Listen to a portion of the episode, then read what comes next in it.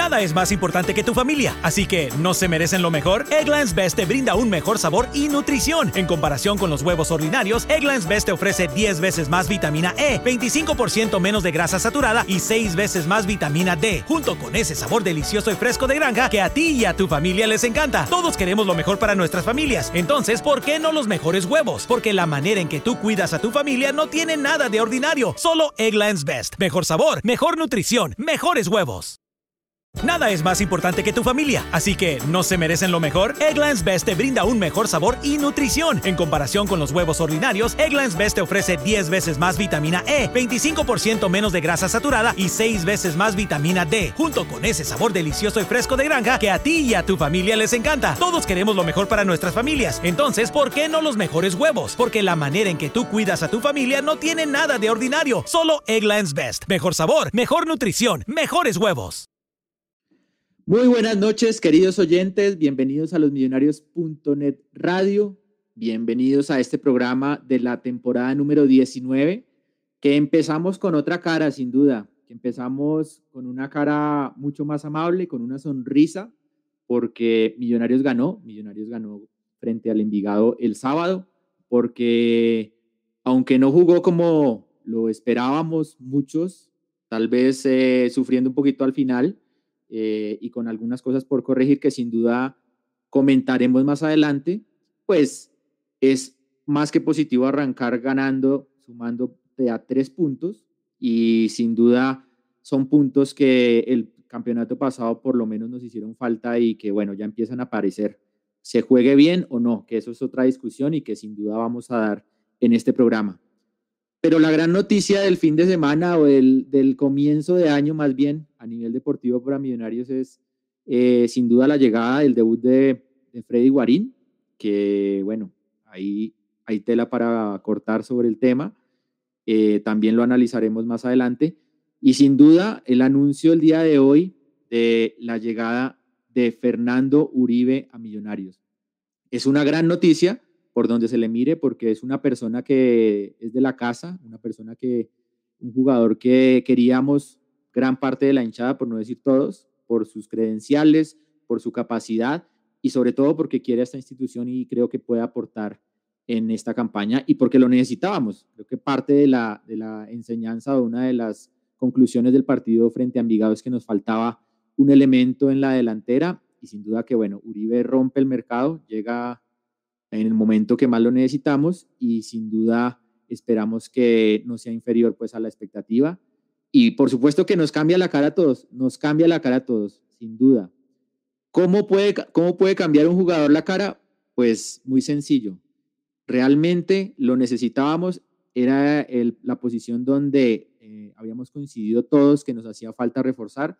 Y aunque el eslabón eh, tenga elementos muy interesantes como Guarín, donde que la cadena, perdón, tenga elementos muy interesantes como Guarín, como los pelados, sin duda el eslabón más débil estaba en la parte delantera y no queríamos que se rompiera por ahí. Entonces, un refuerzo sí cambia nuestra cara, un refuerzo sí cambia, por supuesto, nuestra perspectiva desde lo deportivo, porque sin duda no es lo mismo empezar el campeonato con Jader Valencia o disputar el campeonato con Jader Valencia que con Fernando Uribe. Eso nos tiene que quedar claro. La perspectiva cambia completamente con la llegada de, Fernando Uribe desde lo deportivo. Desde lo institucional, siguen habiendo las mismas dudas frente al proyecto, siguen habiendo muchas cosas por decir, siguen habiendo algunas incoherencias o algunas cosas que no nos han explicado a los hinchas y sigue habiendo esa ausencia de proyecto o por lo menos esa, esa información que venimos pidiendo desde hace tiempo frente a lo que queremos. Porque no se explica eh, y pongo el ejemplo que nos da hoy don Gustavo Serpa en los medios, que por fin salió, por fin salió a dar la cara, era el momento oportuno, si no salía hoy, ¿cuándo? A sacar un pecho, a que lo, le tiraran pues centros y a que sin duda lo felicitaran por el fichaje de Uribe y de Guarín, pero que nos deja entrever, dentro de las muchas cosas que analizaremos en este programa más adelante, las grandes incoherencias a nivel eh, deportivo e institucional que tiene Millonarios porque para nadie es un secreto que el señor Serpa habla, sabroso, es muy hábil para declarar, realmente muestra una seguridad muy, muy, muy de resaltar para declarar, parece que la tuviera muy clara, pero pues los hechos muestran otra cosa, muestran otra cosa los pocos títulos que hemos conseguido versus los 100 mil millones de pesos que dice que le ha invertido al equipo, muestra una incoherencia grande al decir, por ejemplo, que llevan meses buscando a Fernando Uribe, siendo que no es así. Y si fuera así, entonces, porque el mismo presidente Camacho sale hace un par de semanas a decir que no necesitaba más delanteros, que estaban contentos con lo que tenían y que se le iban a jugar con lo que tenían? Y sin embargo, llevaban meses, entre comillas, buscando a Fernando Uribe. Hay una incoherencia ahí. Y ni para qué meternos a, ahondar en lo que ya hemos hablado muchas veces, ¿no? de la incoherencia del proyecto de los pelados que fue más obligado que otra cosa y de la incoherencia a nivel institucional en muchos aspectos. Pero bueno, sin duda empezamos con otra cara más allá de todo eso que ya conocíamos y más allá de las incoherencias de don Gustavo, pero, pero empezamos contentos porque ganamos y empezamos contentos porque sin duda desde lo deportivo hay otra perspectiva, hay otro aire, no es lo mismo eh, afrontar el campeonato con un equipo de pelados que son muy interesantes a tener en la nómina a un tipo como Fernando Uribe o a un tipo como Freddy Guarín, más allá de que tendrán que ponerse a punto, y eso también hay que aclararlo, que sin duda es una apuesta, digamos, desde lo físico, pero que desde, lo, desde la calidad esperamos pues que empiece a, rendir frutos muy pronto. Siendo las 9 y 6 de la, de la noche, empezamos este programa, como les digo, muy contentos, invitados todos a participar en YouTube, en los canales que tenemos dispuestos. También vamos a estar en diferido, en vivo y en diferido por Spreaker. Y bueno, eh, las redes sociales también en Twitter y Facebook. Un saludo cordial para todos quienes están allí. Así que saludo a esta hora al señor Luis Eduardo Martínez. Luchito, buenas noches, ¿cómo va? Buenas noches, George. Buenas noches a toda la gente que nos escuche y nos va a ver mañana. Eh, contento, contento porque si algo habíamos pedido nosotros en este programa era un delantero de jerarquía y llegó el delantero de jerarquía. Entonces hay que reconocerle a, a los dueños de Millonarios porque realmente es el dueño de Millonarios el que hace y deshace, para bien y para mal. O sea, hoy quedó demostrado que él es el que manda. Acá esto es como la Rusia de Putin. Lo que dice Putin es lo que se hace y acá es lo mismo. Lo que dice Serpa es lo que se hace, para bien o para mal. Eh, llegó el jugador que queríamos todos, realmente acá, antes de comenzar este año y antes de comenzar este, la temporada 19, decíamos que preferíamos que llegara un delantero antes que a Freddy, Guarín. ¿Por qué? Porque creíamos que en el mediocampo teníamos un muy buen equipo, pero adelante nos faltaba. Y yo creo que gracias al querido Somalí, que jugó un partido bien flojo, bien flojo, eh, en Millonarios se pusieron las pilas y trajeron a Fernando Uribe. Hay que reconocerles el esfuerzo porque pues de eso se trata esto. Ahora, estoy de acuerdo con todo lo que usted dice. Eh, pero más adelante vamos a, discutir el tema, pero bueno, muy contento. Eh, es muy chévere ver a la gente de Millonarios con esperanza, felices, pensando que con este equipo se puede ganar. Yo creo que con este equipo debemos pelear y debemos mínimo, mínimo, mínimo llegar a la final.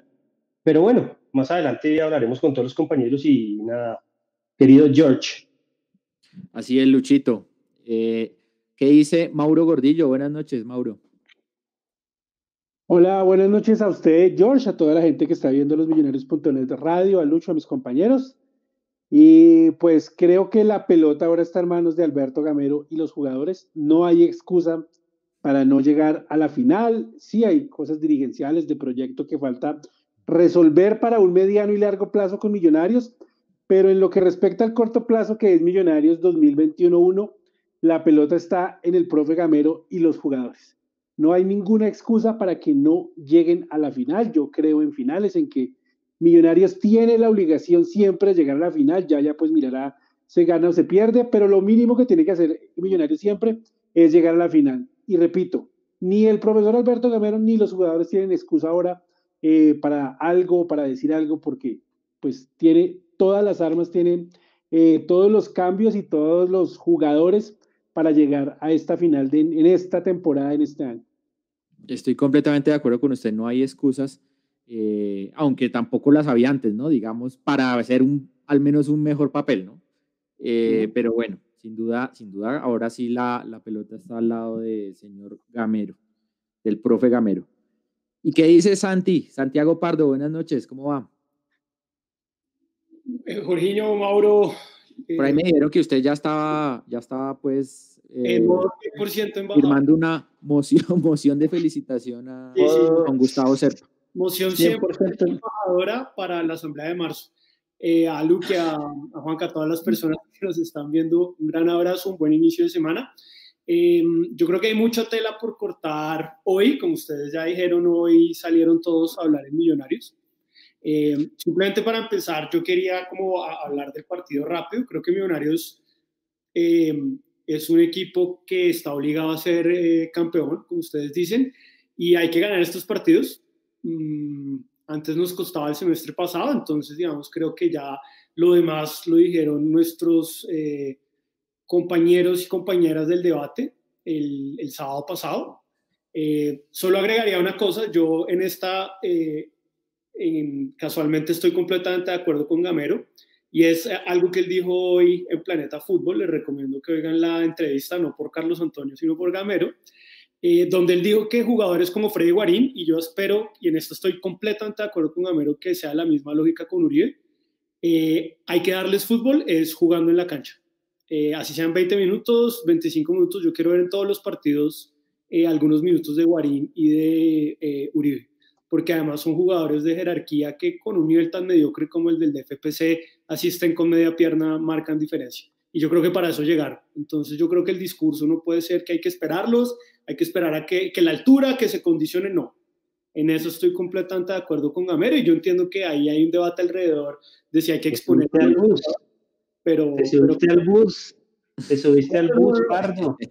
Pero, pero, y ya frente a la declaración de Serpa, pues hay unos temitas generales. El, el, el genio del Big Data, eh, Gustavo Serpa, el, el Alfonso Senior del algoritmo, como se presentó en la entrevista de los centros en su casa radial eh, del grupo Prisa.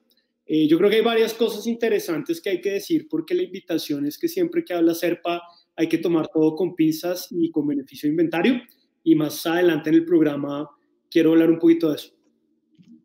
Así es, vamos a hablar un poquito en el programa del, partido de fútbol, de, esto que usted plantea que me parece un debate súper importante. ¿Qué hacemos con Guarín?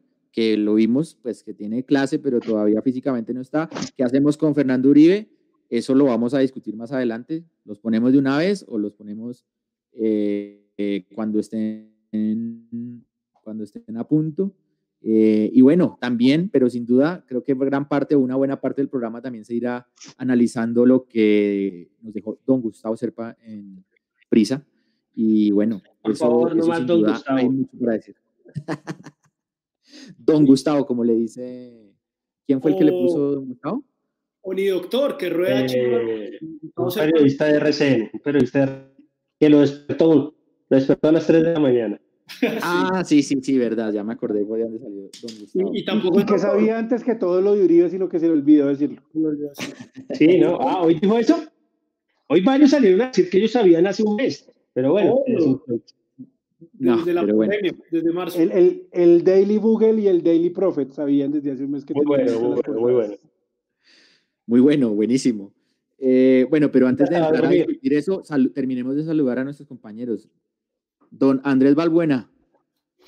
Luquita. Buenas noches, George. A Lucho. Larga los postres, a, a Santi, a Maugora, a, a Pisa. Eh, y a todas las personas que nos escuchan, pues feliz porque Millonarios volvió a jugar, ganó.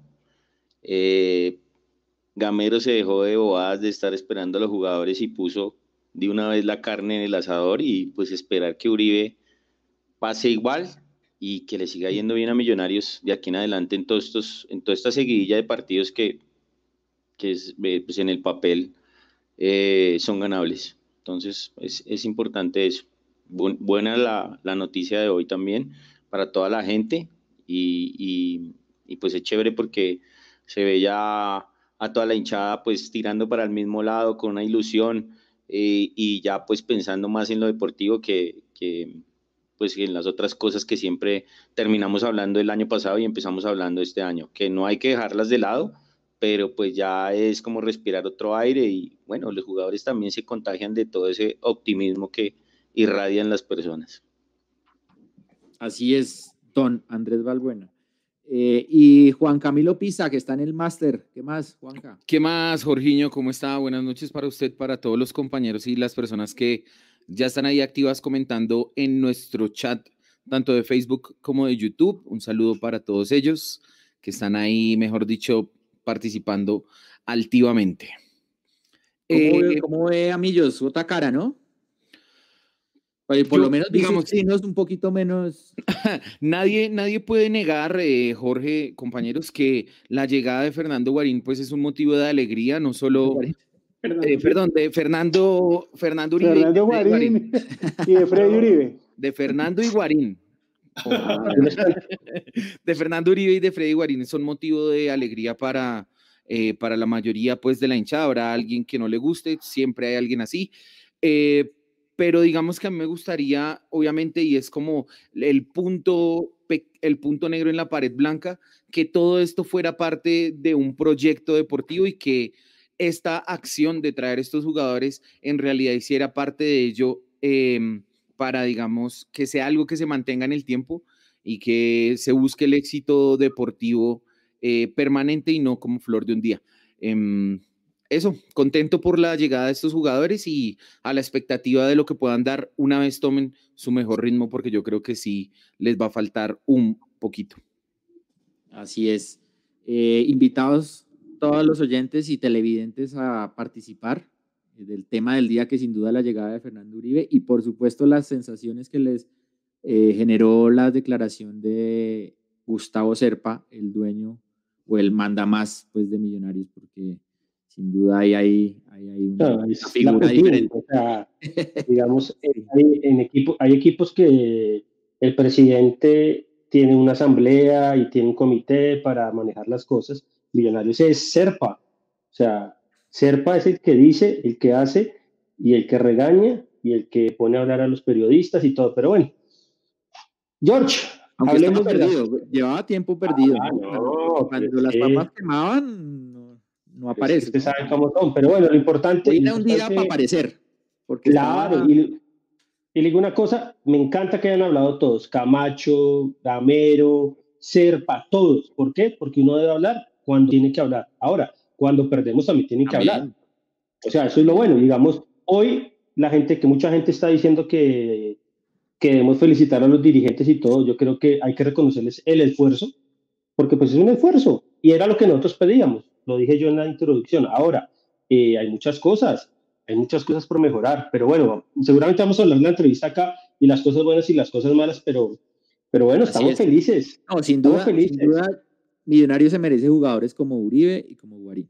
Sin duda. Claro, ahora merecemos Con este contexto de, de cuarentena, de, de, bueno, pandemia, todo esto, creo que es, es un esfuerzo y es un algo que no esperábamos. En otro campeonato era, era la regla. Ahora, con esta situación, creo que con todo cerrado, todo que, todos los equipos quebrados, que Millonarios traiga a Guarín y a Uribe, sin duda es anormal. En el momento más hostil. Que no se sabe si va a haber público, bueno, en fin, eso es. Que la no puede ir al estadio, ¿no? O sea, con un, un, equipazo y nosotros eh, viéndolo por el canal que no todos quieren. Así es.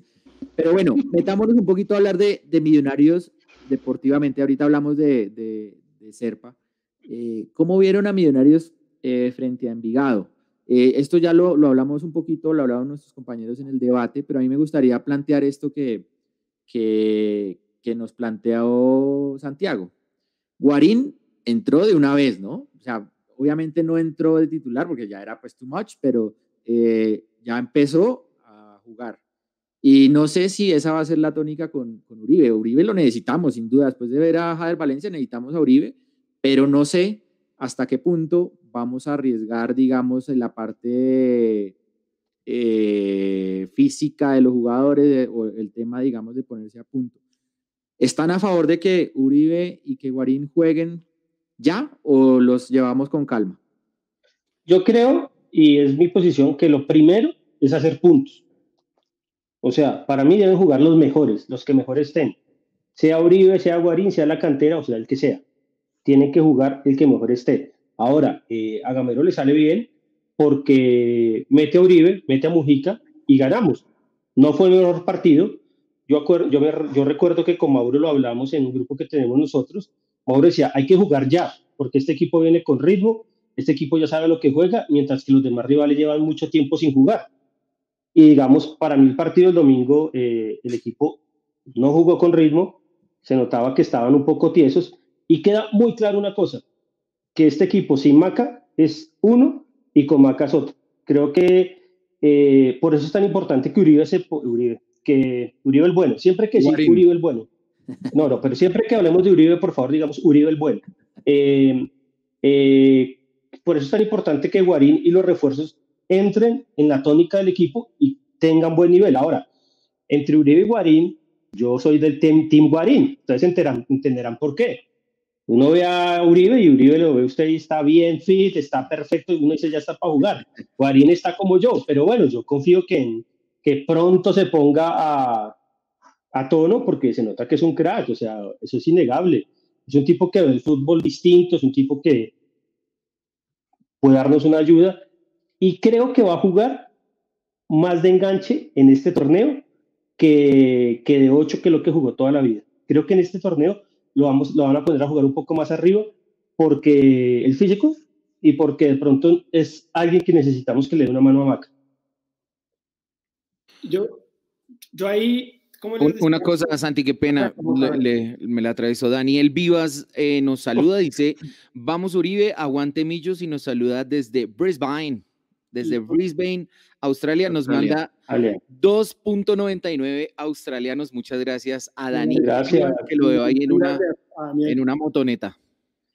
Em, no, yo solo quiero agregar algo, em, Luchito, para, para digamos, eh, insistir en que en esta estoy con Gamero, eh, si ustedes ven el, el fixture del torneo, la fase de grupo, la fase de todos contra todos, hoy estamos a 18 de enero, exactamente. Exactamente en tres meses, el, fin de semana del 18 de abril, Millonarios va a estar jugando su último partido de la fase de todos contra todos contra el Cali, allá.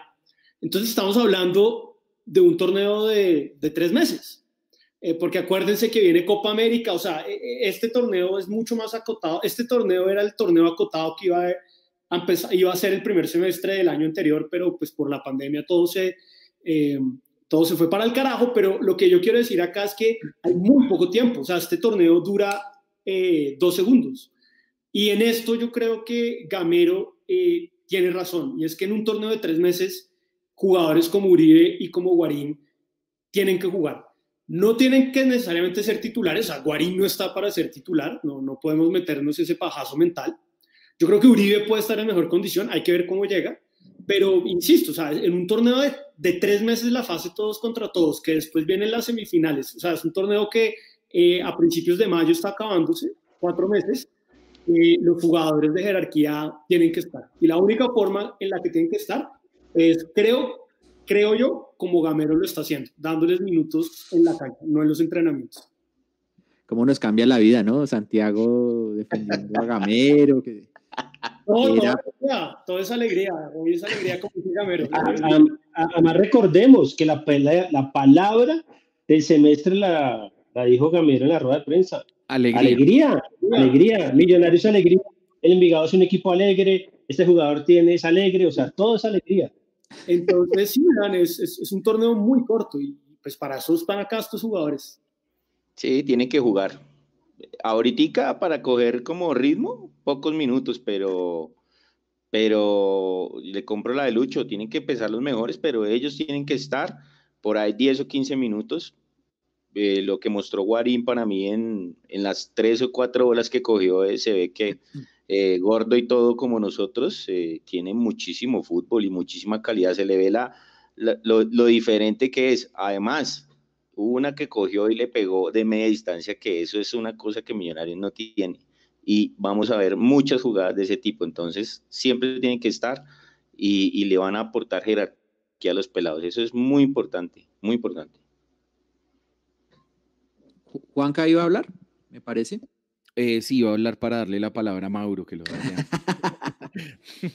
No, no iba a hablar, Mauro. Pensé que no, sí. No, no, no. Ah, bueno, no, yo, yo por mi cuenta, yo por mi cuenta pienso que eh, Guarín y Uribe deben jugar la cantidad de minutos más alta que puedan a medida que vayan evolucionando dentro de dos conceptos eh, que son pues la parte física por un lado y la parte digamos deportiva, futbolística eh, por otro lado, entendiendo como tal la idea que tiene el profe Gamero y siendo piezas que aporten al funcionamiento deportivo del equipo una vez está jugándose el partido. Yo creo que ellos deben rápidamente entrar en ese, en ese ritmo, entrar en la competencia y aportar lo mayor, la, la mayor cantidad de minutos que, que puedan.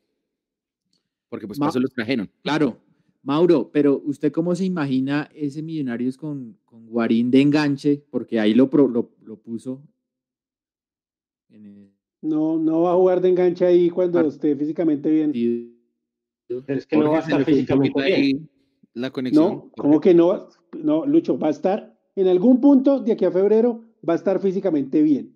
Mientras tanto, va a jugar 10, 15 minutos eh, adelante del doble pivote, ¿sí? O sea, va a entrar en reemplazo del, del que esté jugando ahí de enganche, si es que juguemos con enganche o si vamos a jugar 4-4-2, Polirana por él ahí para cambiar la figura.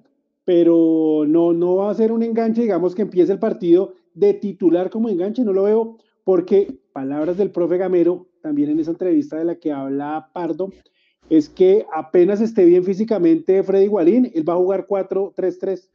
Él ve a Vega y ve a Pereira y a Guarín como internos, Maca abierto por un lado, Emerson por el otro, y un punta que es Fernando Uribe. ¿Y Arango qué? Pues Arango solución, por si algo pasa.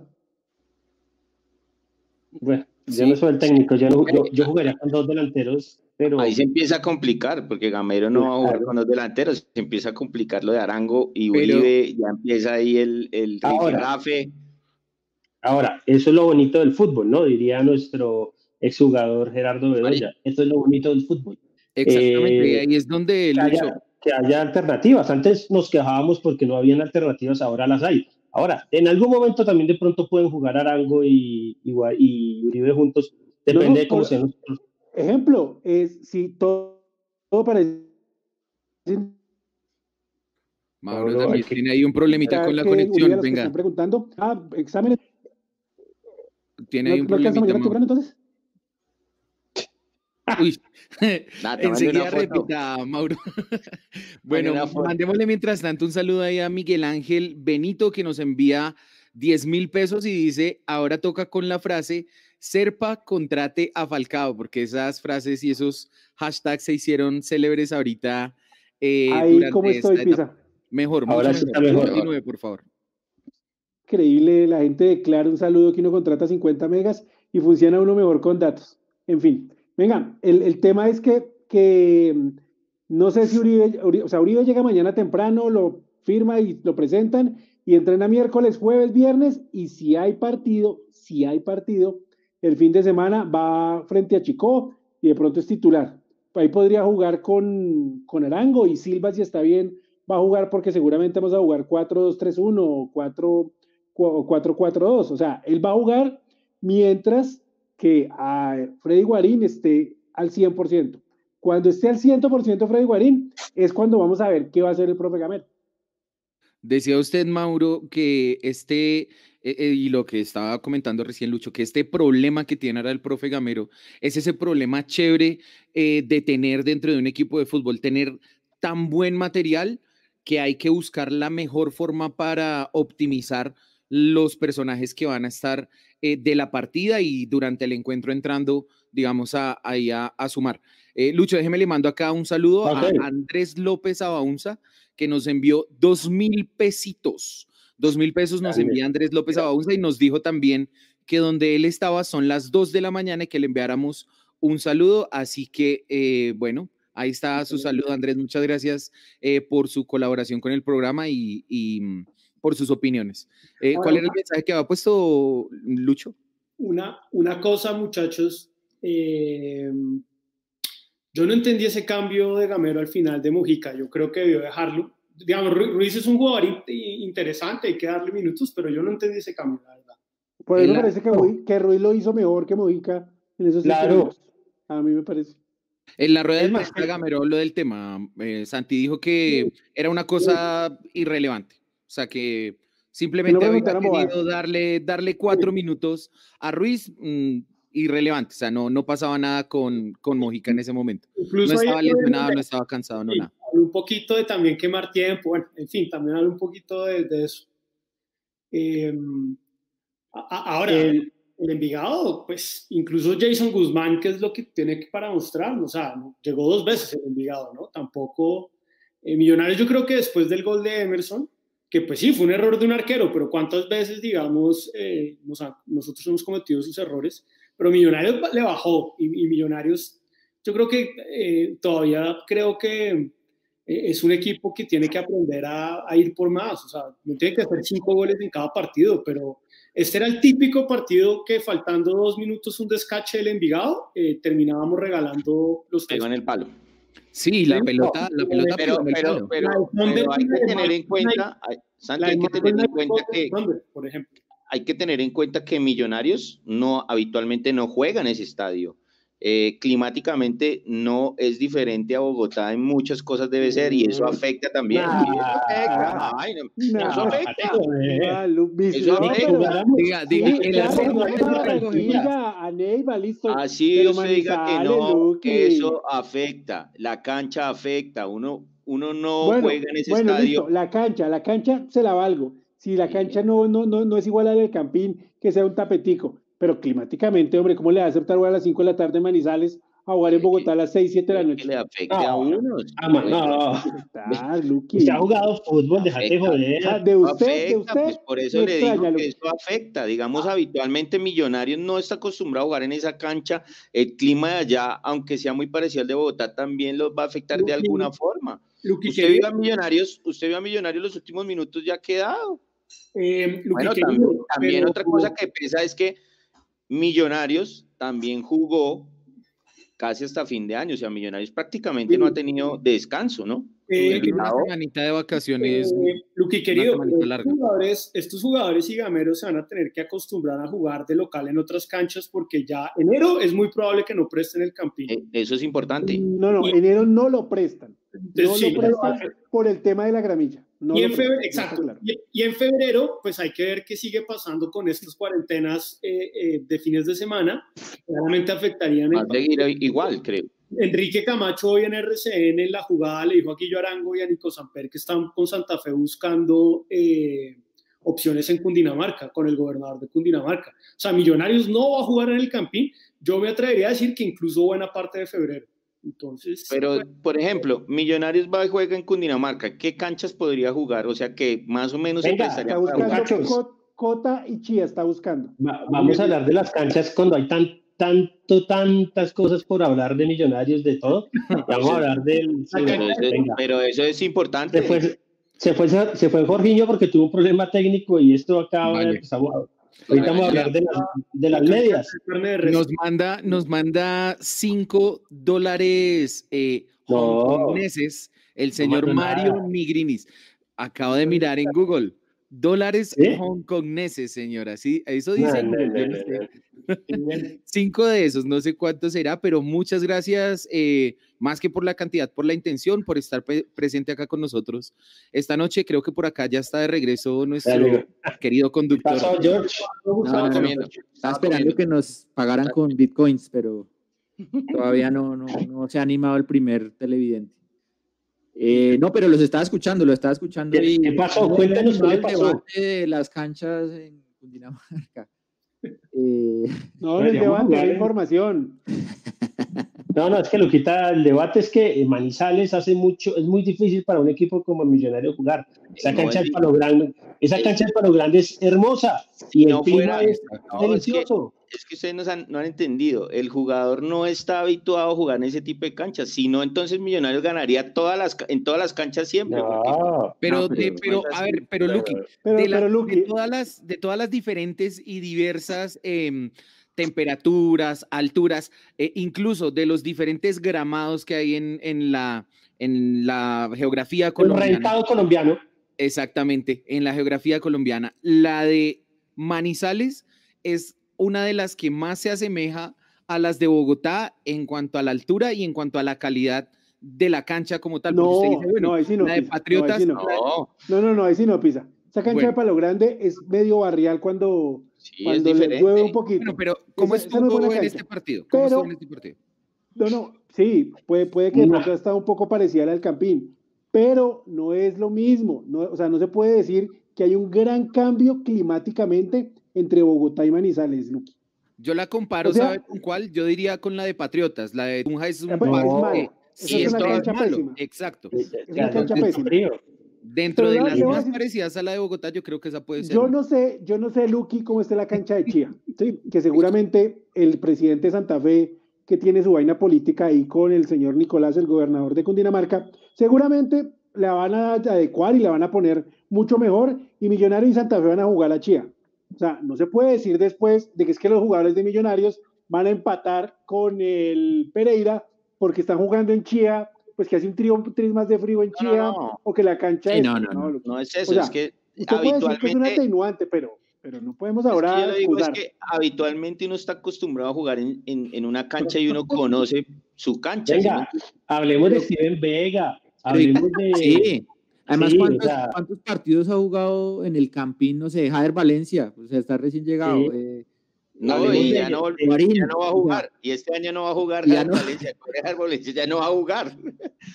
Eh, hablemos de, de, Emerson Rodríguez, que jugó un gran primer tiempo. Ahora, yo le, tengo, yo le tengo una pregunta al señor Santiago Pardo, que, que siempre ha sido defensor de los juveniles, eh, pero sin duda se plantea ahí un, un tema ahí en, el, en la mitad del campo, ¿no? Supongamos que Guarín no lo ponen de enganche, supongamos que juega más retrasado a expensas de, de nuestro amigo Juan Camilo García o a expensas de, bueno, Vega no sé, porque supongo que jugaría ahí, de, de, Cleaver.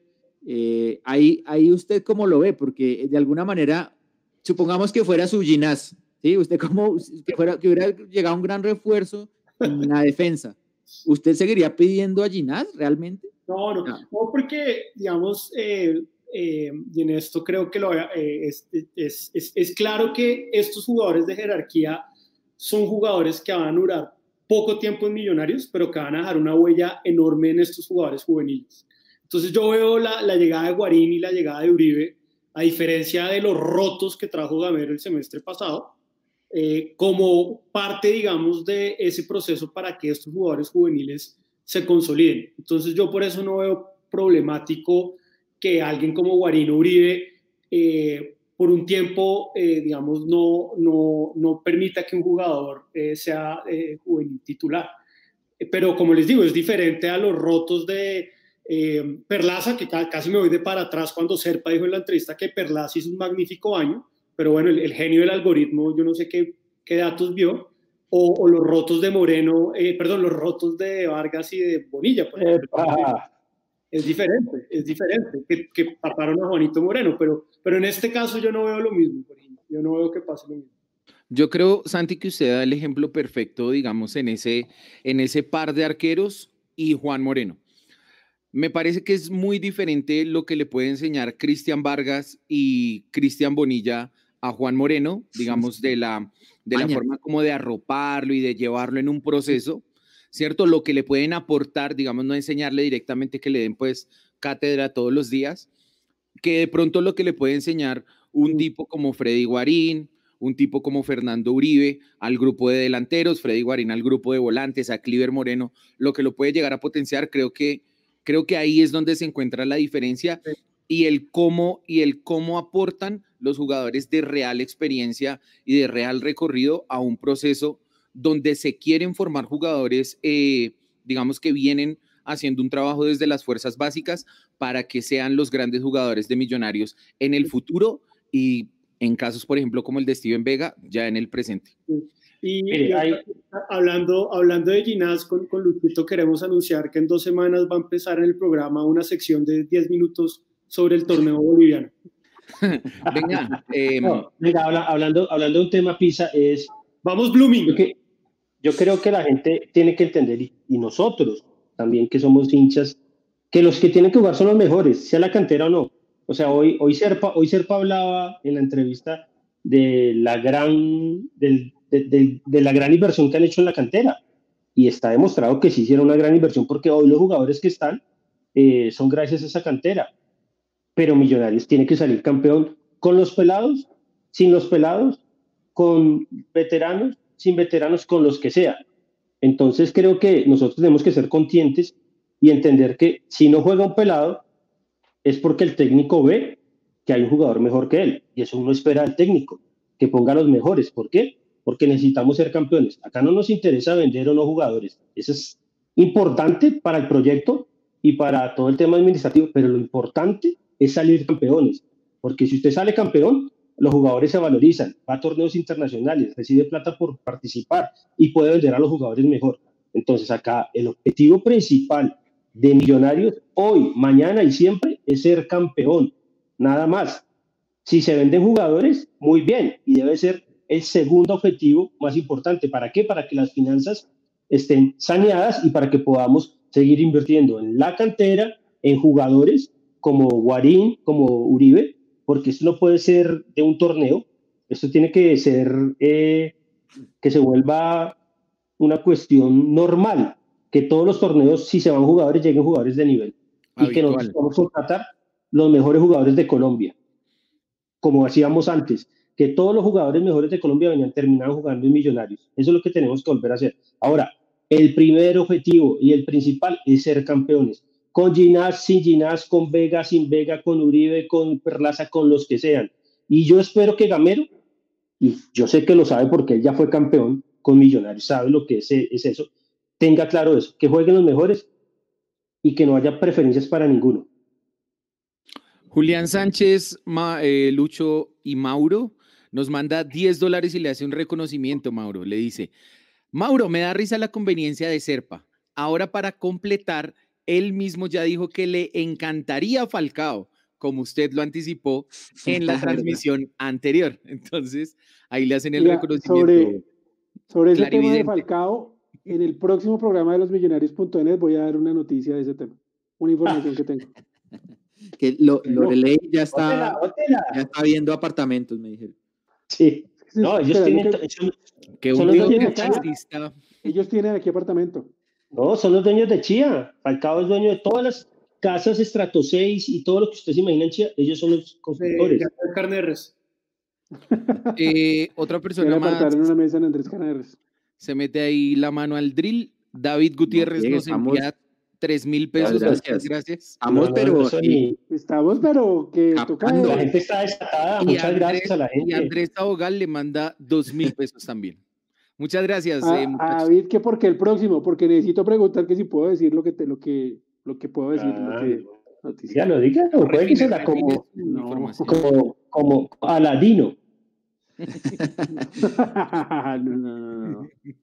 una, una pregunta, es fácil decir, ah, jugársela por Guarín y Uribe y esperarlos y llevarlos y bueno, aportan sin duda otra cosa más allá de que no estén físicamente. Pero el caso de Mojica, ¿ustedes cómo lo ven? ¿Está para, para sentar, no sé, a, a quién sería? ¿A Salazar? ¿O a... No, no. a, Guerra por... A Guerra, o a Guerra, por ejemplo. No, yo no lo, yo no lo veo sentando a Guerra. Yo creo que Guerra, digamos, no, fue, digamos, no, no, se destacó demasiado, pero creo que Guerra es un jugador en el partido contra Envigado, pero Guerra creo que es un jugador al que hay que darle más minutos y más oportunidad. Y yo, Mojica es buen jugador, a mí, digamos, desde Jaguares me parece un jugador bien interesante. En el Cali no pudo, pero en Jaguares creo que mostró cosas alegres, como diría Gamero.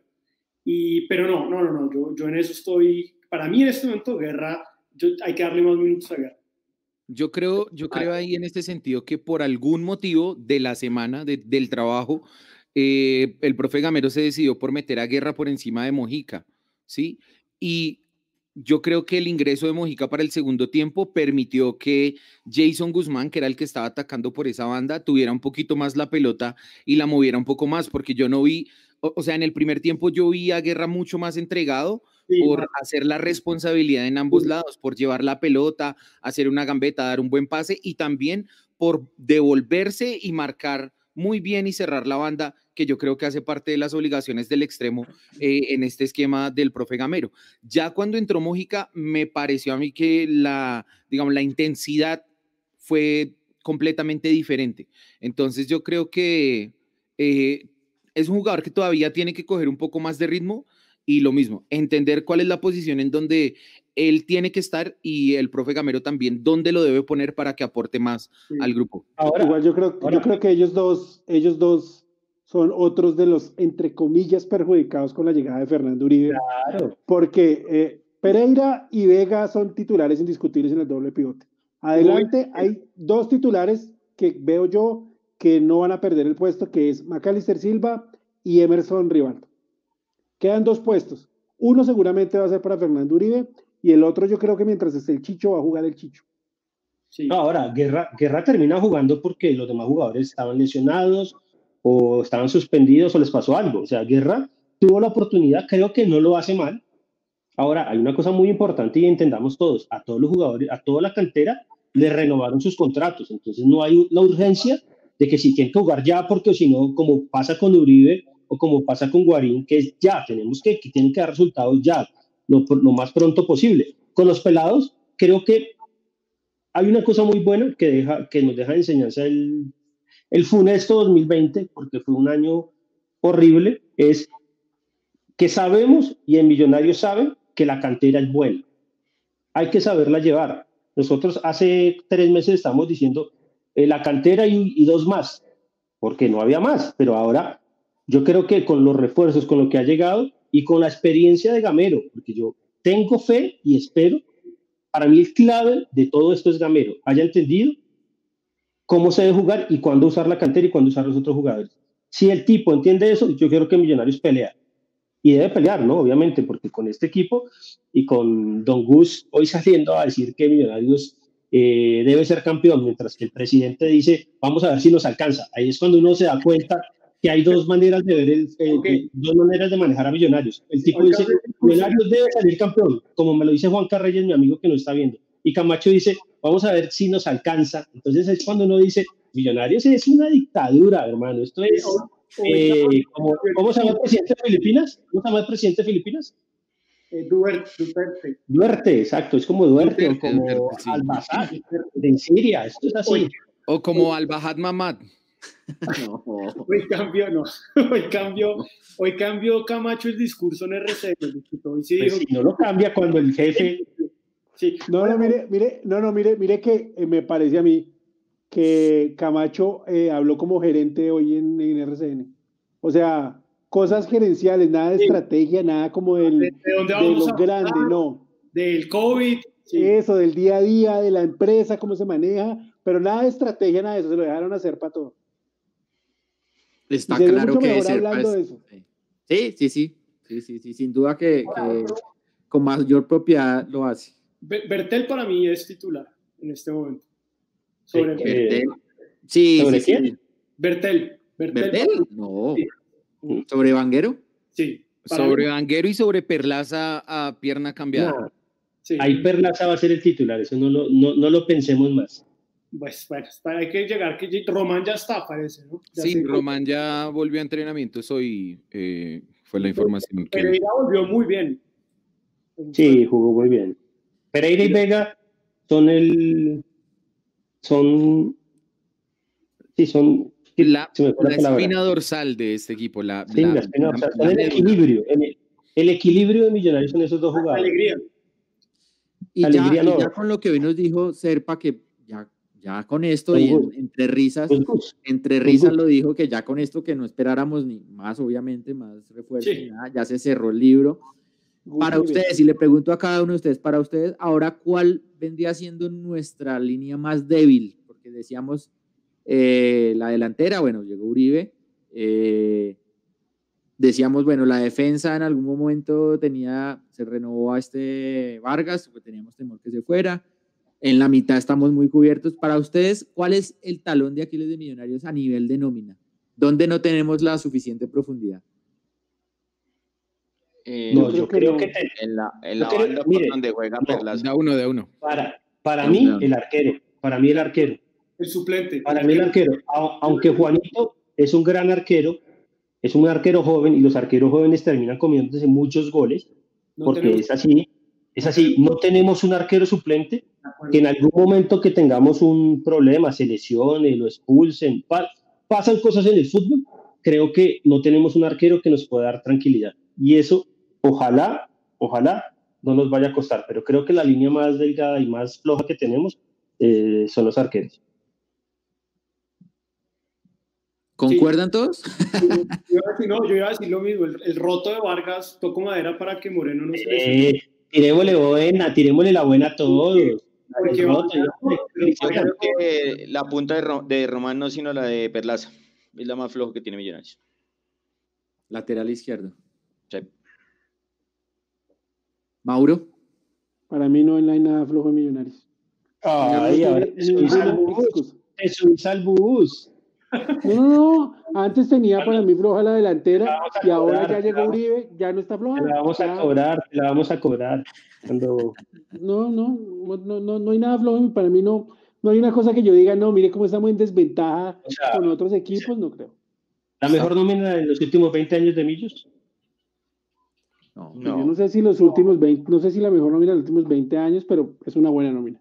Es una buena, sí. Pues de, los últimos tres desde el título para acá, sí. Ah, esta, esta, nómina, esta nómina eh, me parece mucho más extensa que la con la que quedamos campeones en el 2017. Hay más de dónde escoger.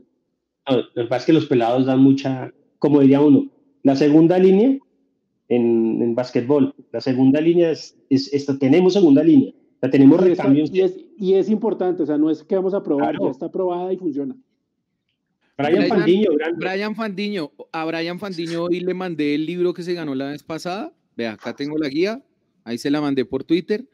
Jodimos y llegaron los que usted pone una guía y dice aquí tengo una guía, pues. pues yo, le mandé la, yo le mandé la foto por Twitter. Hágale pizza, hágale pizza. Jodimos y llegaron los que queríamos. La, la obligación es ganar los tres títulos del 2021 y falta ver todo el potencial de Daniel Ruiz. Tenemos buen equipo, dice Brian. Un saludo para él, que creo que está en los Estados Unidos. Em, bueno, un abrazo. Oiga, averigüé, averigüé lo de Juan David Moreno. Ahorita lo podemos decir, lo que me dijeron de Juan David Moreno, que, que porque habían salido, que tema de representante. Sí, claro, sí, lo hemos dicho acá ya. Tal cual. Así, tal cual. que la mayoría que salieron, tema de representante. La mayoría porque les dañaron la cabeza. Ahora, Mauro, abríguse cuál es la opción de compra de Daniel Ruiz, por favor. ¿Cuánto vale? 50 millones de, dólares. Listo. Ahora, eh, ¿hace cuánto no teníamos un equipo con tantos hinchas o por lo menos eh, jugadores que le tienen cariño a Millonarios? Desde el Uy, mire, de pronto el, no. de Mayer, el equipo de Unari donde estaba Mayer. Estaba Uribe. Estaba Pedro. Estaba Pedrito, sí. Estaba Mayer. Mira, hay una. El Pocho. Estaba Roballo. El Pocho, Pocho ¿no? ese era un gran equipo, el de Unari era un gran equipo, pero creo que es mucho mejor. Ahora, eh, hay, hay, un tema, hay un tema que, que para mí es importantísimo, es que este equipo, la mitad de los jugadores se hicieron en Millonarios. O sea, ya saben cómo es la hinchada, saben cómo es la presión, saben absolutamente todo de Millonarios. Y los otros ya jugaron acá. Uribe, Guarín, Perlaza, ya había jugado acá. Hermano, ¿sabe qué? Eso, eso es invaluable. ¿Por qué? Porque el sentido de pertenencia de los jugadores vale mucho. Sí, pero, pero yo creo que en el, 2000, el 2017 también tenía mucho sentido de pertenencia. sí, también. Viconis quería mucho el equipo, David, con todo lo que digan, el man quería ser campeón como fuera claro, Millonarios y Maca. Eh, un jugador que no quiere ser campeón con el equipo que juega, pues. Ah, sí. Sí, estamos jodidos. Ahora, ahora, este equipo realmente tiene sentido de pertenencia y tiene corazón. Mire, Guarín podrá estar mal físicamente, Guarín podrá decir no, no haber jugado mucho en los últimos tres años, pero como él se le nota la felicidad y como habla de millonarios, eso no, no tiene precio.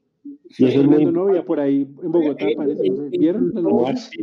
Mauro, Mauro, sección, Mauro la prensa, la prensa eh, de la, la prensa rosa. Mauro lo o sea, eh, yo creo que el, mejor ejemplo del nivel de pertenencia fue lo que yo, yo, no sabía lo de Guarín, pero sí sabía y, lo, puso Mauro en, Twitter hoy, la, el, nivel de, el mejor ejemplo del nivel de pertenencia de este equipo es lo que hizo Macalister Silva para que Fernando Uribe llegara a Millonarios.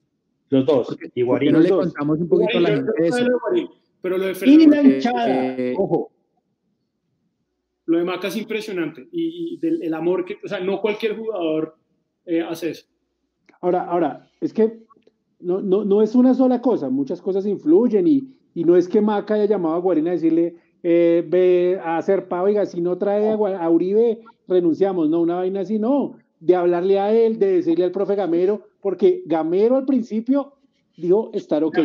De acuerdo. Dijo estar ok. De acuerdo. Después de decirle al profe Gamero, hay que decirle a los directivos, que nos hace falta un 9, Guarín también esa labor de convencer y todo el cuento. Pero, Ahí es donde, donde estuvo. Pero Mauro, también en los momentos más difíciles de esa negociación entre Serpa y Uribe, McAllister intervino como, digamos, un, un, puente. No, mediador, mediador.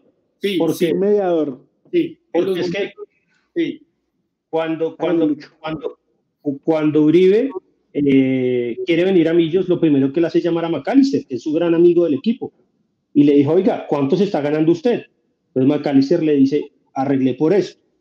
Entonces Uri dice, listo. Y ahí es cuando empieza a hablar con Serpa y como que McAllister le dice a Serpa, venga, traigamos lo que nos hace falta. Guarín le dice, traigamos lo que nos hace falta. Y McAllister le dice a, Uribe, bajemos un, bájese un poco y tratemos de llegar a un acuerdo. Y así fue la negociación. Ahora, no me lo, ustedes no me lo van a creer, pero el partido del sábado fue clave. Eso ya, ya estaban encaminadas las cosas.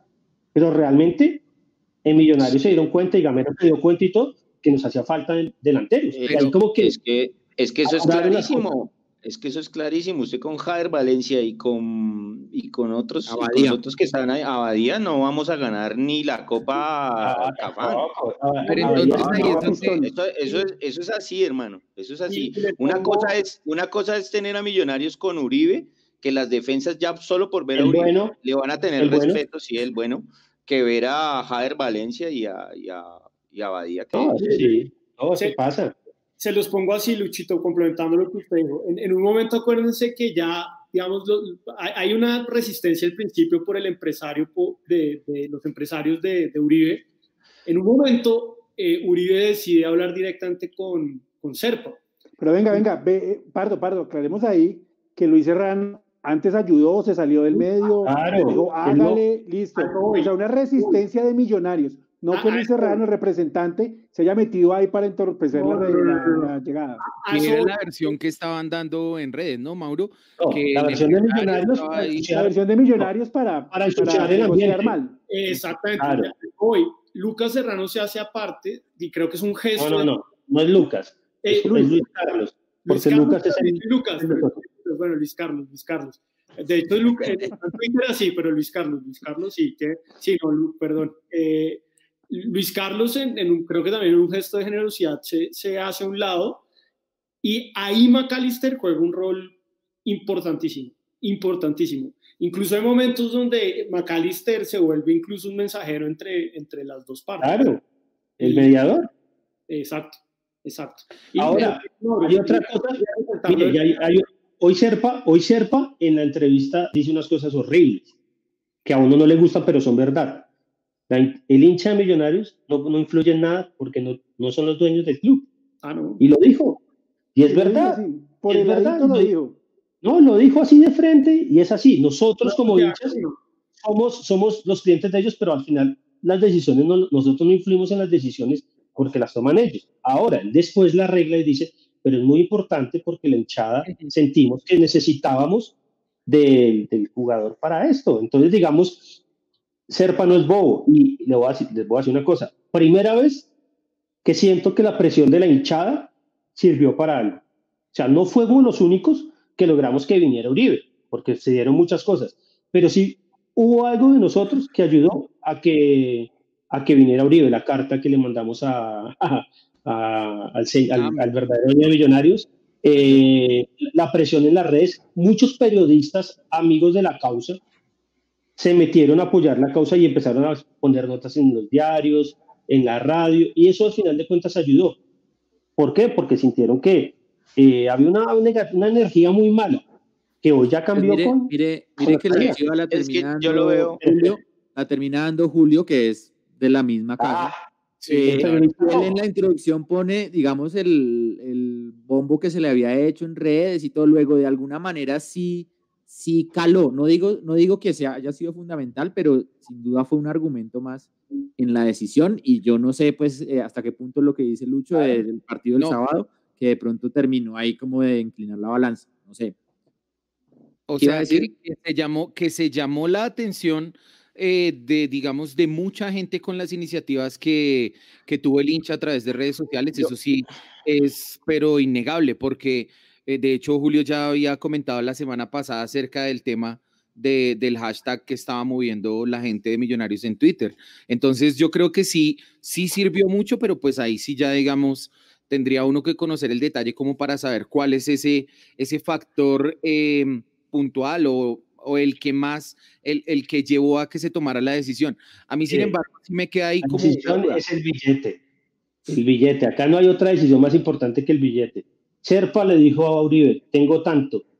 Y Uribe Uribe le dijo, quiero tanto. No, Uribe le dijo, quiero tanto. Llegaron, a un- llegaron y no más. Lo demás Pero, pero ayudó, pero es el billete, nada más. Sí, y que, a mí dice, lo que dice Lucho es verdad el billete, pero yo creo que también es un golpe también político, porque ellos han visto que, digamos, sean tan, tan, tan, están tan rotas las relaciones entre, entre, el, entre, el, entre millonarios y la hinchada y todo lo que pasa que ellos pues le dan ese, digamos, ese, ese, ese políticamente ese golpe a la hinchada para que ya deje de tanta presión, ya dejen de tanto Ah, poder. Yo Pues creo que también es así, ojalá, es- pero- es, algo, es, es algo les que- importa un carajo. Te los digo, Al- les Pero, importa si- un carajo. pero digamos, si usted dice que hay cierta presión y eso influye, pues entonces es un golpe político para final- que deje de haber tanta presión. Es que debe ser muy mamón en la vida uno estar ahí al frente de eso y todo el mundo jodiéndolo también. Entonces yo creo Pero que algo Y qué el mal que que tomó la decisión no vive en Colombia. No, pero vea, y qué mal que bien que un día usted esté relajado trabajando y una persona le diga, oiga, loco, me llegó una carta con 17 mil firmas diciendo que no quieren que usted esté, ¿qué es lo que pasa? Sí, o sea, eso. algo tiene que causar Yo- una vaina de veo que- Eh, Yo veo que, el, no, ca- ay, yo veo que el, el- el estaba caliente era porque ya las cosas iban trascendiendo hasta llegarle allá a la persona que, que, es, que es dueña de todo eso y ellos ya tienen que bajar la marea de eso. Yo, yo, al contrario de ustedes, yo creo que Joseph Paz sabe perfectamente qué pasa acá. Joseph. O sea, no es que Joseph no sepa que es millonario ni nada. Hombre, man que es presidente de un club de fútbol, que sabe que tiene tres equipos de fútbol, ¿será que no puede mirar por internet qué está pasando con el equipo? O que cuando lo No, llamaron ahorita a decirle, no oiga, necesitamos plata Sí, porque sí. vamos a comprar a Juan Pablo Vargas. Joseph no preguntó, bueno, ¿y de qué quedamos? Quedamos campeones, nos eliminaron, vamos a jugar torneo internacional. No, es que, es que también veo, hay una tendencia a es que Joseph no sabe qué pasa acá. Es que Joseph hay que decirle a que venga. No, No. el man sabe claro qué pasa, cuánto se gasta, cuándo, cuándo entra, cuánto sale, en qué vamos deportivamente, en qué va el proyecto este. Y el man Que es igual me de parece responsable peor incluso. a ser Pau más. Ma- Claro. Yo estoy de acuerdo. yo, o sea, Ugurlian, Ugurlian sabe perfectamente lo que pasa en todas sus inversiones. Pero entonces, ¿por qué Ugurlian da la cara en el Lens y da la cara en el Padua y nunca da la cara acá? Y no, No, es pero es que, eh, Serpa. Santi, Yo, yo le digo, es por lo que comenté la vez pasada. Serpa es el socio del man y No, Serpa le echó claro. mucha plata a Joseph No, y no, ellos son amigos hace 20 años. Pues el man confía en Serpa y ya. Porque para, para Ugurlian Millonarios no es una prioridad. Para el modelo de Amber no, no es Eh, no, eso está clarísimo. Eso también está no, pero clarísimo. Santi, Santi, Santi, Fue mi opinión. mire, Santi, Santi, yo creo que usted se está dejando llevar por, por la euforia del tema Serpa, pero eh, eh, mire, lo vamos a poner lo más sencillo del mundo y lo más triste para nosotros. Serpa es el que manda acá en Colombia en Millonarios. ¿Por qué? Porque es socio de Joseph.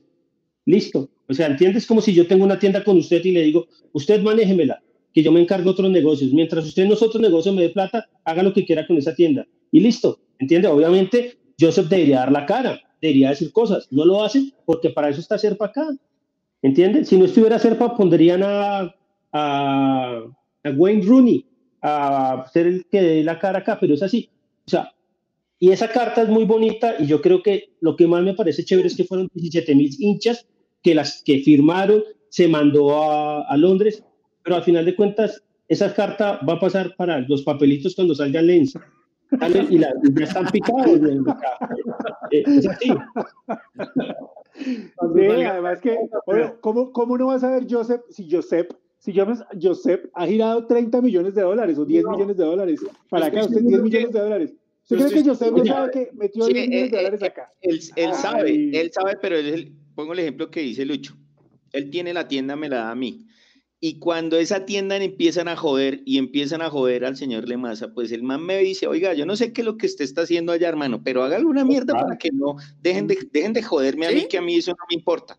Final. También, también. por eso le digo que es un golpe político, eso es, porque el hombre dice, ¿sabe qué? Les traigo este jugador y dejen de joderme. Si somos campeones, bien, si no, también.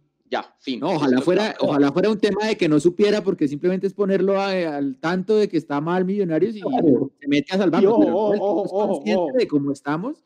y el tipo que, sabe. Que, el caballito, bueno, pues, no es un caballito de batalla porque la realidad es que no hay un proyecto deportivo, pero si, ojalá no, no salimos campeones a mitad de año, no podemos decir, oiga, es que Serpa es un no sé qué, es que ellos no trajeron. Es que pues es que él también se va a lavar las manos porque va a decir, yo no, pero lo que ustedes piden. No, no, pero hay una cosa y acá hay que ser, digamos, tratar de ser justos. Traen los refuerzos, arman el equipo, nosotros no podemos echarle la culpa a ellos, porque es lo que siempre, eh, lo que siempre, mire, a mí no me gusta hacer a mí no me gusta Serpa como dirigente, además porque no ha aprovechado y no, no, hemos podido disfrutar un Millonarios grande porque no han querido ellos. Y eso lo tenemos claro todos. Y creo que necesitamos gente que realmente sea más enferma y fanática por esto para que nos den más cosas y podamos ser campeones más veces. Ahora, 2021, primer semestre.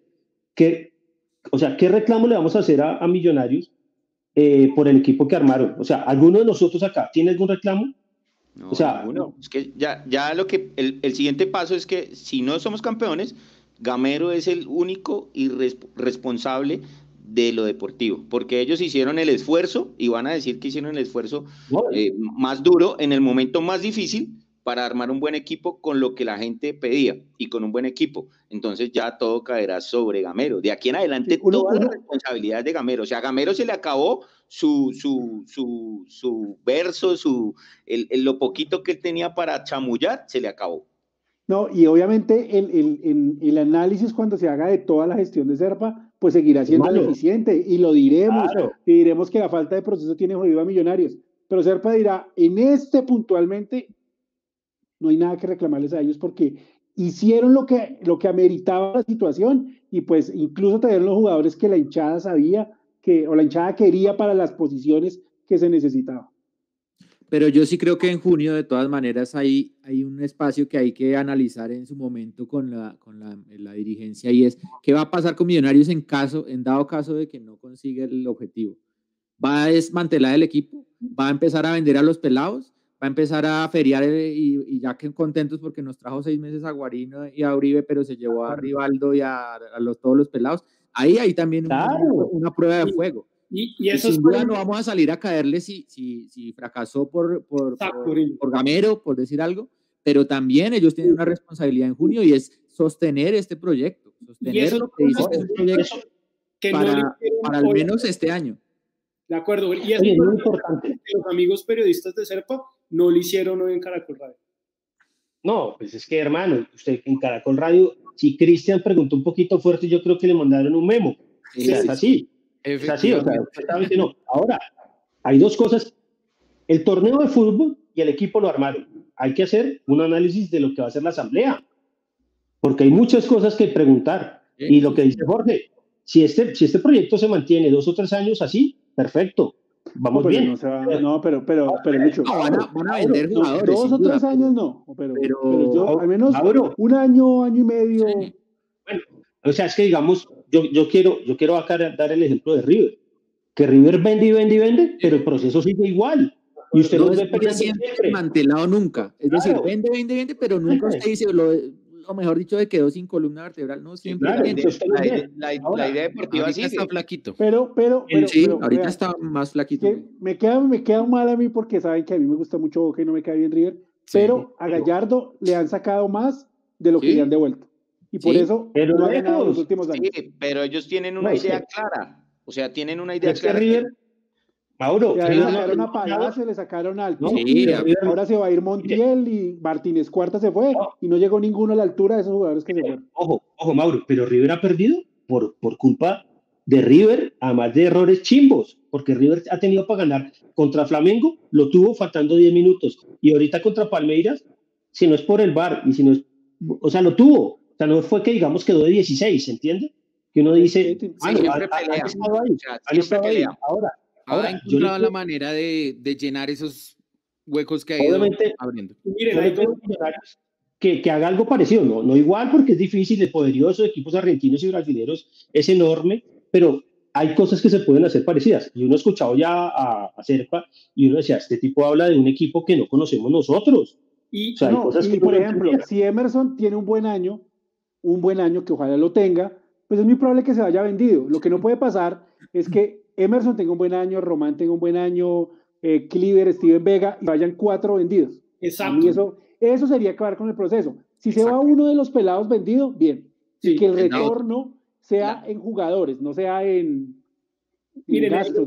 la, ficha de Millonarios a vender este año es Román, porque Román ya lleva varias temporadas acá. Los otros tienen que madurar más aquí para poderlos vender. La ficha para vender Román. Pues eso dijo Serpa, ¿no? Que incluso le han llevado ya ofertas por Cleaver y que, bueno, claro, que, es que, aguantarlos. Yo creo que vender, el, vender para mí es Emerson. Mire, el, el, el futuro de, equipos como Millonarios claramente es tener un ingreso sólido por, por venta. O sea, nadie con dos dedos de frente va a negar eso.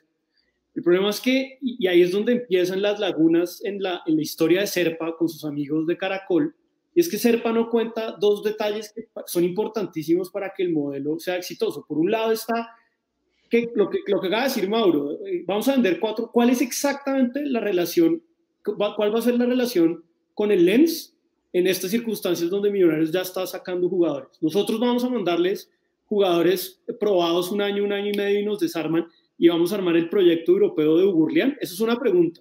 O sea, ¿en qué, ¿en qué nivel de la estructura está Millonarios?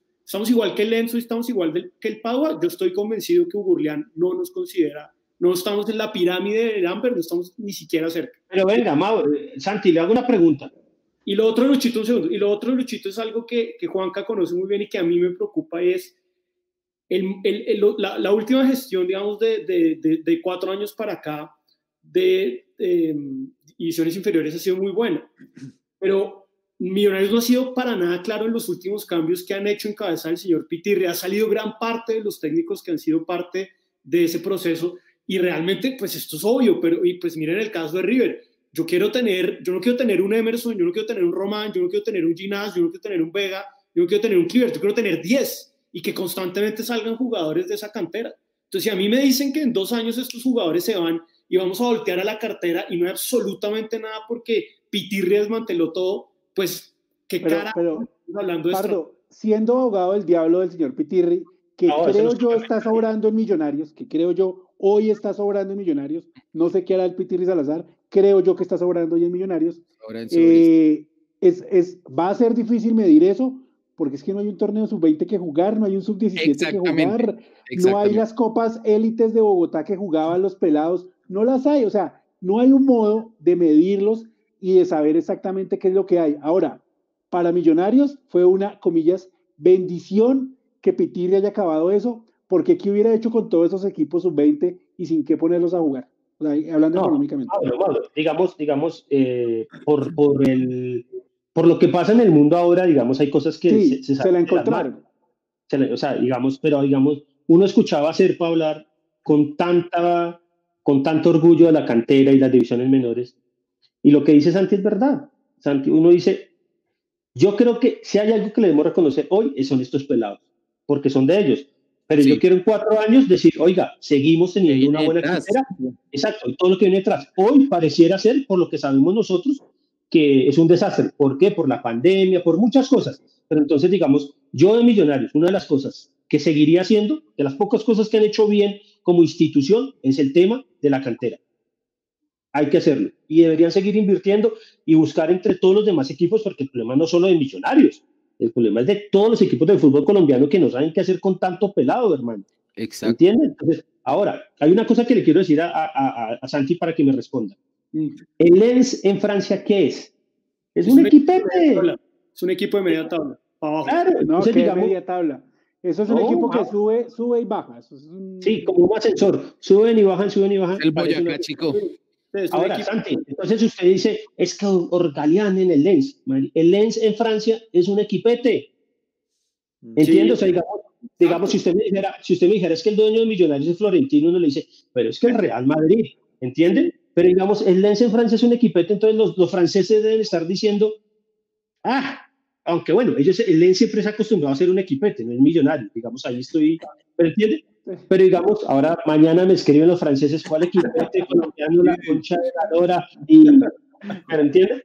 Y, y, entonces, digamos, yo creo que ellos en el fútbol no tienen ni idea de esto, hermano. O sea, ni con el Lens, ni con el otro equipo, ni con Millonarios, ni con el que vayan a comprar. Es que, es que creo que lo que Pardo, a Pardo donde apunta con Orgulián, es que como Orgulián puede ser presidente del Lens, presidente encargado del grupo Prisa hoy y no puede venir a, a mirarle un ojo a Millonarios. O sea, ¿cómo puede ser presidente para unas vainas y para otros no? Y ahí es donde pues queda claro que a Orgul, a Josep y al grupo Amber en general pues no le interesa tanto Millonarios. Y, y, también, Mauro, otra, otra duda que nunca han respondido y que Serpa nunca va a responder y es, ¿qué carajos, cuál es el, cuál es el papel de Millonarios en esta estructura, llamémosla deportiva, de, la, de Amber con tres equipos? O sea, ¿qué, qué, qué está, somos estamos en el mismo paraguas, digamos, bajo el mismo paraguas.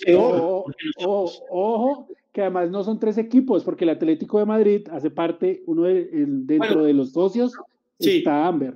Aunque que, controla. Amber controla tres equipos. Sí, pero él, vendió una participación grande del Atlético, pero tiene razón, ahora está ¿qué, papel jugamos nosotros ahí? O sea, yo, yo todavía no tengo claro eh, si, y esto va a ser una prueba de, digamos, de estrés, como dirían los ingenieros con, con este modelo. Yo, yo, quiero ver esta camada, yo, yo, no quiero ver a un millonario que empiece a alimentar a esos equipitos de media tabla de Europa que tiene Burlian. Yo quiero esos millonarios peleando Libertadores y peleando los títulos que merece por, por su historia y por su hinchada.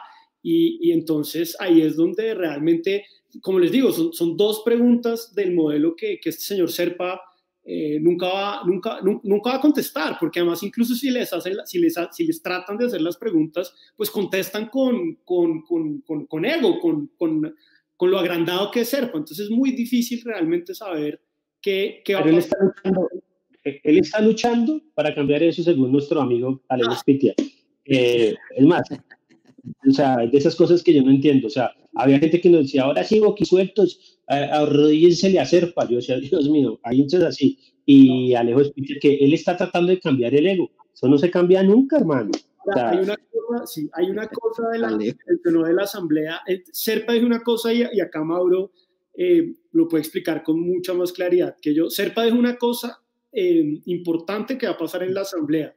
Y es que es muy probable, y, ahorita lo, lo explicamos, es, es, una explicación importante.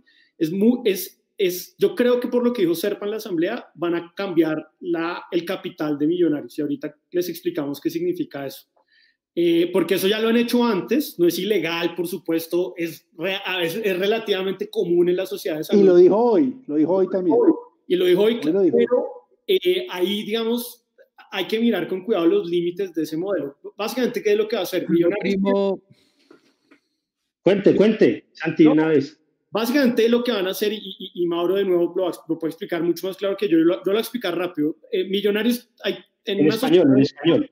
En, Millonarios, como cualquier sociedad anónima, hay tres tipos de capital. La plata que el club, digamos, tiene. El autorizado, que es el que está dispuesto a poner. El suscrito, que es el que se comprometió a poner. Y el pagado es el que con plata constante y sonante pone. Cuando fundaron a Millonarios, eh, azul y blanco, perdón, eh, porque estos tipos se creen la reencarnación de Alfonso Senior, pero no, cuando fundaron Azul y Blanco, eh, lo, lo, lo, fundaron con, una, con un capital autorizado de 100 mil millones, con un capital pagado y suscrito de más o menos 20 mil. Eso ha subido mucho con las capitalizaciones. Actualmente ese capital eh, pagado y suscrito con todas las capitalizaciones, sobre todo la última grande del 2019, está más o menos en 85 mil millones de pesos. Este año van a capitalizar 3 millones de dólares, mal contados 11 mil millones de pesos, entonces Millonarios va a llegar al límite del capital. Y más, más, más porque eh, eh, según Serpa va a llegar una plata ahora. Ah, bueno, porque eh, de aquí es el 2020 han puesto 3 millones de dólares, pero lo que dice Mauro, pueden poner otro millón. Entonces, eh, digamos ahí, ahí sí hice la tarea de la estaba, estaba ocupado yo en la entrevista de Serpa, pero ahí me ven, ahí me ven, ahí, estoy tratando. Hágale, hágale, ah, pero ahorita acaba Mercado Libre y la sale. Eh, capital, entonces, ¿qué va a pasar? Millonarios va a estar en esta, como dice Mauro, si es más, Millonarios va a estar en el límite del capital autorizado, o sea, de la bolsa que está digamos, permitido gastar. Entonces lo que tienen que hacer es una reforma de estatutos, que Serpa la hace así en dos segundos con sus mayorías, para subir el capital autorizado y tener más espacio. Eso lo hacen para dos cosas. Digamos, reconocerle los préstamos a AMBE, pero también, y esto es más importante, para muy probablemente eh, evitar estar en una causal de disolución por las pérdidas. Y entonces ahí juega, de nuevo, esto no es ilegal, esto no es falta, esto lo hacen muchas empresas, sobre todo en situaciones de crisis. quiero ser enfático en eso. La pregunta es, digamos... ¿Puedo decir algo, Santi? Mm. No entendí un carajo, man. No, no, no, mire, mire, se lo voy a poner así, a ver si lo entiende. millonarios, millonarios puede emitir acciones hasta 100 mil acciones, un ejemplo. ¿sí? Ese es el, el tope que tiene Millonarios. Millonarios en este momento ha eh, emitido más o menos 85 mil, 86 mil acciones. ¿sí? Entonces, si quiere seguir ampliando el capital, tiene que cambiar ese, ese capital autorizado para que ya no pueda emitir 100 mil, un ejemplo, acciones, sino 200 mil acciones. Una cosa así es lo que van a hacer. Pero digamos, van a diluir más el capital de los otros socios y vamos a llegar a un término, a un muy pronto término, ojo, eso es lo que yo veo, que van a hacer una OPA y van a comprarle a todo el mundo el que quiera y no van a volver a ver esas asambleas que hemos visto, pero todos nos enteramos. claro. Pero si usted no quiere vender, si usted no quiere vender, no vende. Muy cerca, muy cerca. Si usted no quiere vender, no vende. No, pero igual, nuestra participación actualmente. Pero venga, ahora, y les hago esta pregunta. Si ellos no quieren tener esas asambleas traumáticas, además que son cagones, con el perdón de todos, porque es un día al año. O sea, no es que usted tiene eh, cinco, eh, del, del, mes 10 días que usted le toque aguantarse, sino un día al año, aguantarse a los socios que van a, desahogarse porque es un desahogo. Uno va a desahogarse allá porque no es más. O sea, usted vota y es eh, la proposición de Santiago Pardo 0.01. O sea, así es. La proposición de Juan Camilo Pisa 1.02. O sea, ahora, si van a hacer eso para que no hayan asambleas, no creo. O sea, yo creo más bien que es para vender todo y para poder hacer un negocio más grande. O sea, obviamente, obviamente para hacer un negocio más grande y para que a los otros socios les quede menos plata. obviamente, pero, pues van a tener también la opción de hacer esas sopas y salir de todo el mundo y que no les vaya hay cuatro mil Hay cuatro mil socios minoritarios, no sé, cinco mil, no sé, cinco mil, seis mil, seis mil socios minoritarios. Si esos seis mil socios minoritarios, mil no venden, tiene que seguir haciendo la asamblea, porque es una cuestión de ley, ¿o no? Sí, no, generalmente esas sopas hacen que la gente venda, no sé, esperar a ver. Pero, pues, digamos, ¿cuánto nos podrán dar por el paquete de 100 mil pesos que compramos todo? o sea, digamos, yo no voy a vender. A mí me ofrecen un millón y no vendo, porque ahora, quiero ir allá. No, si esas acciones que usted compró a mil pesos ahora valen 520 pesos. Por eso. Imagínese. Hay que hacer una campaña acá, no vendan. No vende eso, Yo no las vendo, las voy a guardar hasta el día claro. este, este, bodrio que yo Me pueden dar 10 millones, no las vendo. Este hasta bodrio, el día que a la Champions League. Luchito, este bodrio que yo traté de explicar que Mauro lo hizo mucho mejor que yo, por supuesto, básicamente es por dos razones. La primera, lo que dice Mauro, es porque yo creo que hay, digamos, un, y, ellos van a seguir, digamos, eh, apoderándose más de millonarios, pero además muestra de nuevo la, la, situación financiera tan, tan difícil, porque de nuevo, digamos, las pérdidas yo creo que están en un nivel muy alto y les toca jugar con esa figura de, de la bolsa del capital para, para no entrar en problemas de, de, liquidación. No es, y yo quiero insistir en esto, no es una jugada ilegal, no es una jugada que... No, Pero Santi, Santi, una pregunta. Muestra, el, poder, el poder ya lo tienen. O sea, eso de que diluyan más o demás, pues es más, más simbólico en realidad que en, la, en, en términos prácticos. Ahora, eh, el tema de que estemos en causa de disolución y quieran hacer eso, de alguna manera, pues sí es preocupante, pero eh, si están mirando esas figuras es porque de alguna manera también está abierta la posibilidad de que sigan invirtiendo, ¿no? O sea, de alguna manera a mí no me parece que eso sea malo, porque los va a obligar eventualmente a seguir haciendo lo que han venido haciendo, capitalizando la plata. Es que, Jorge, el, cuento no es que amplíen el capital para meter más, el capital autorizado para meterle más billete a la sociedad. Eso no está mal. El cuento es que lo hacen porque estamos dando pérdida tras pérdida tras pérdida.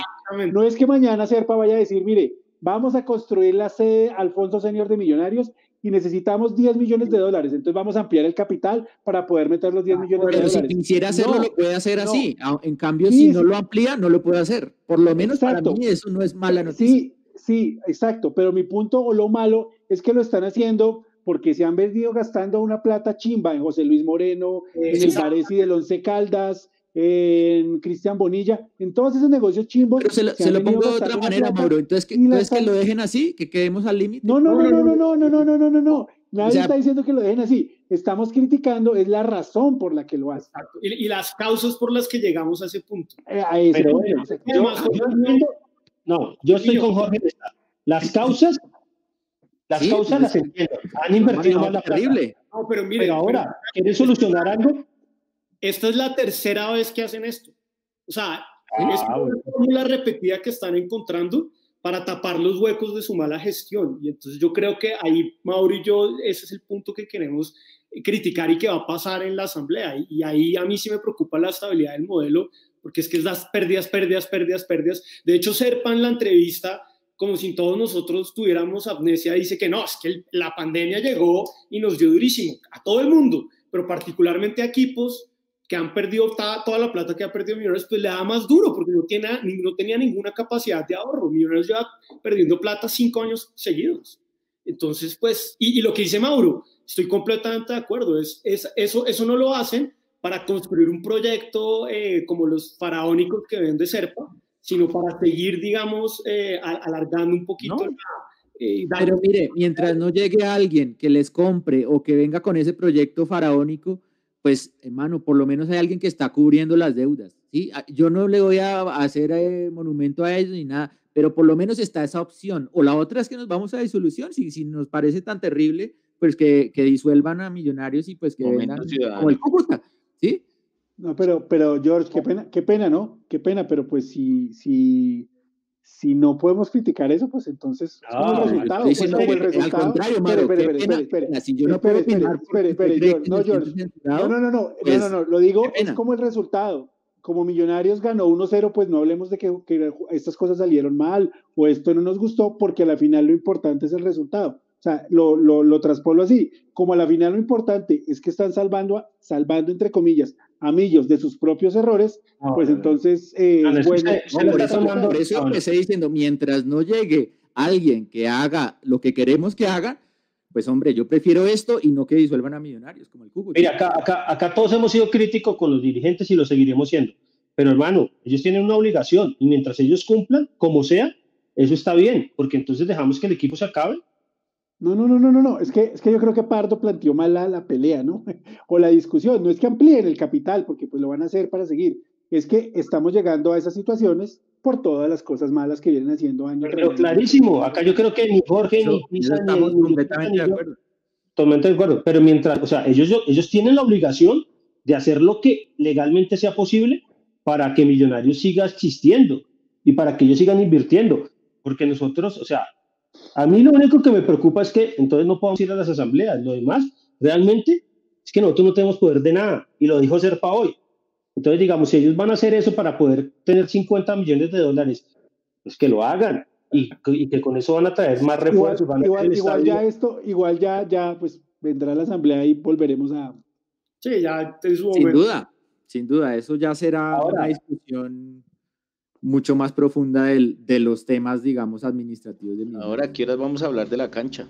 No, no, no, no. hay, un, punto pendiente, hay un punto pendiente porque ya son las diez y media y es, Pardo tenía preparado un fact-check de, de, lo que dijo nuestro amigo Serpa, que para muchos, no, íbamos a pasar las declaraciones eh, de don Gustavo, pero eh, pues es que la entrevista que dio pues fue muy larga y realmente, sí, no, realmente no ameritaba, no ameritaba pues ese, ese eh, pasarla completa, pero sí tenemos un, resumen, digamos, muy, muy puntual de lo que dijo, de las cosas más relevantes y sobre todo pues eh, contrastarlo con, pues con los hechos, que en últimas es como lo que nos, nos, nos les podemos traer a nuestros oyentes el día de hoy.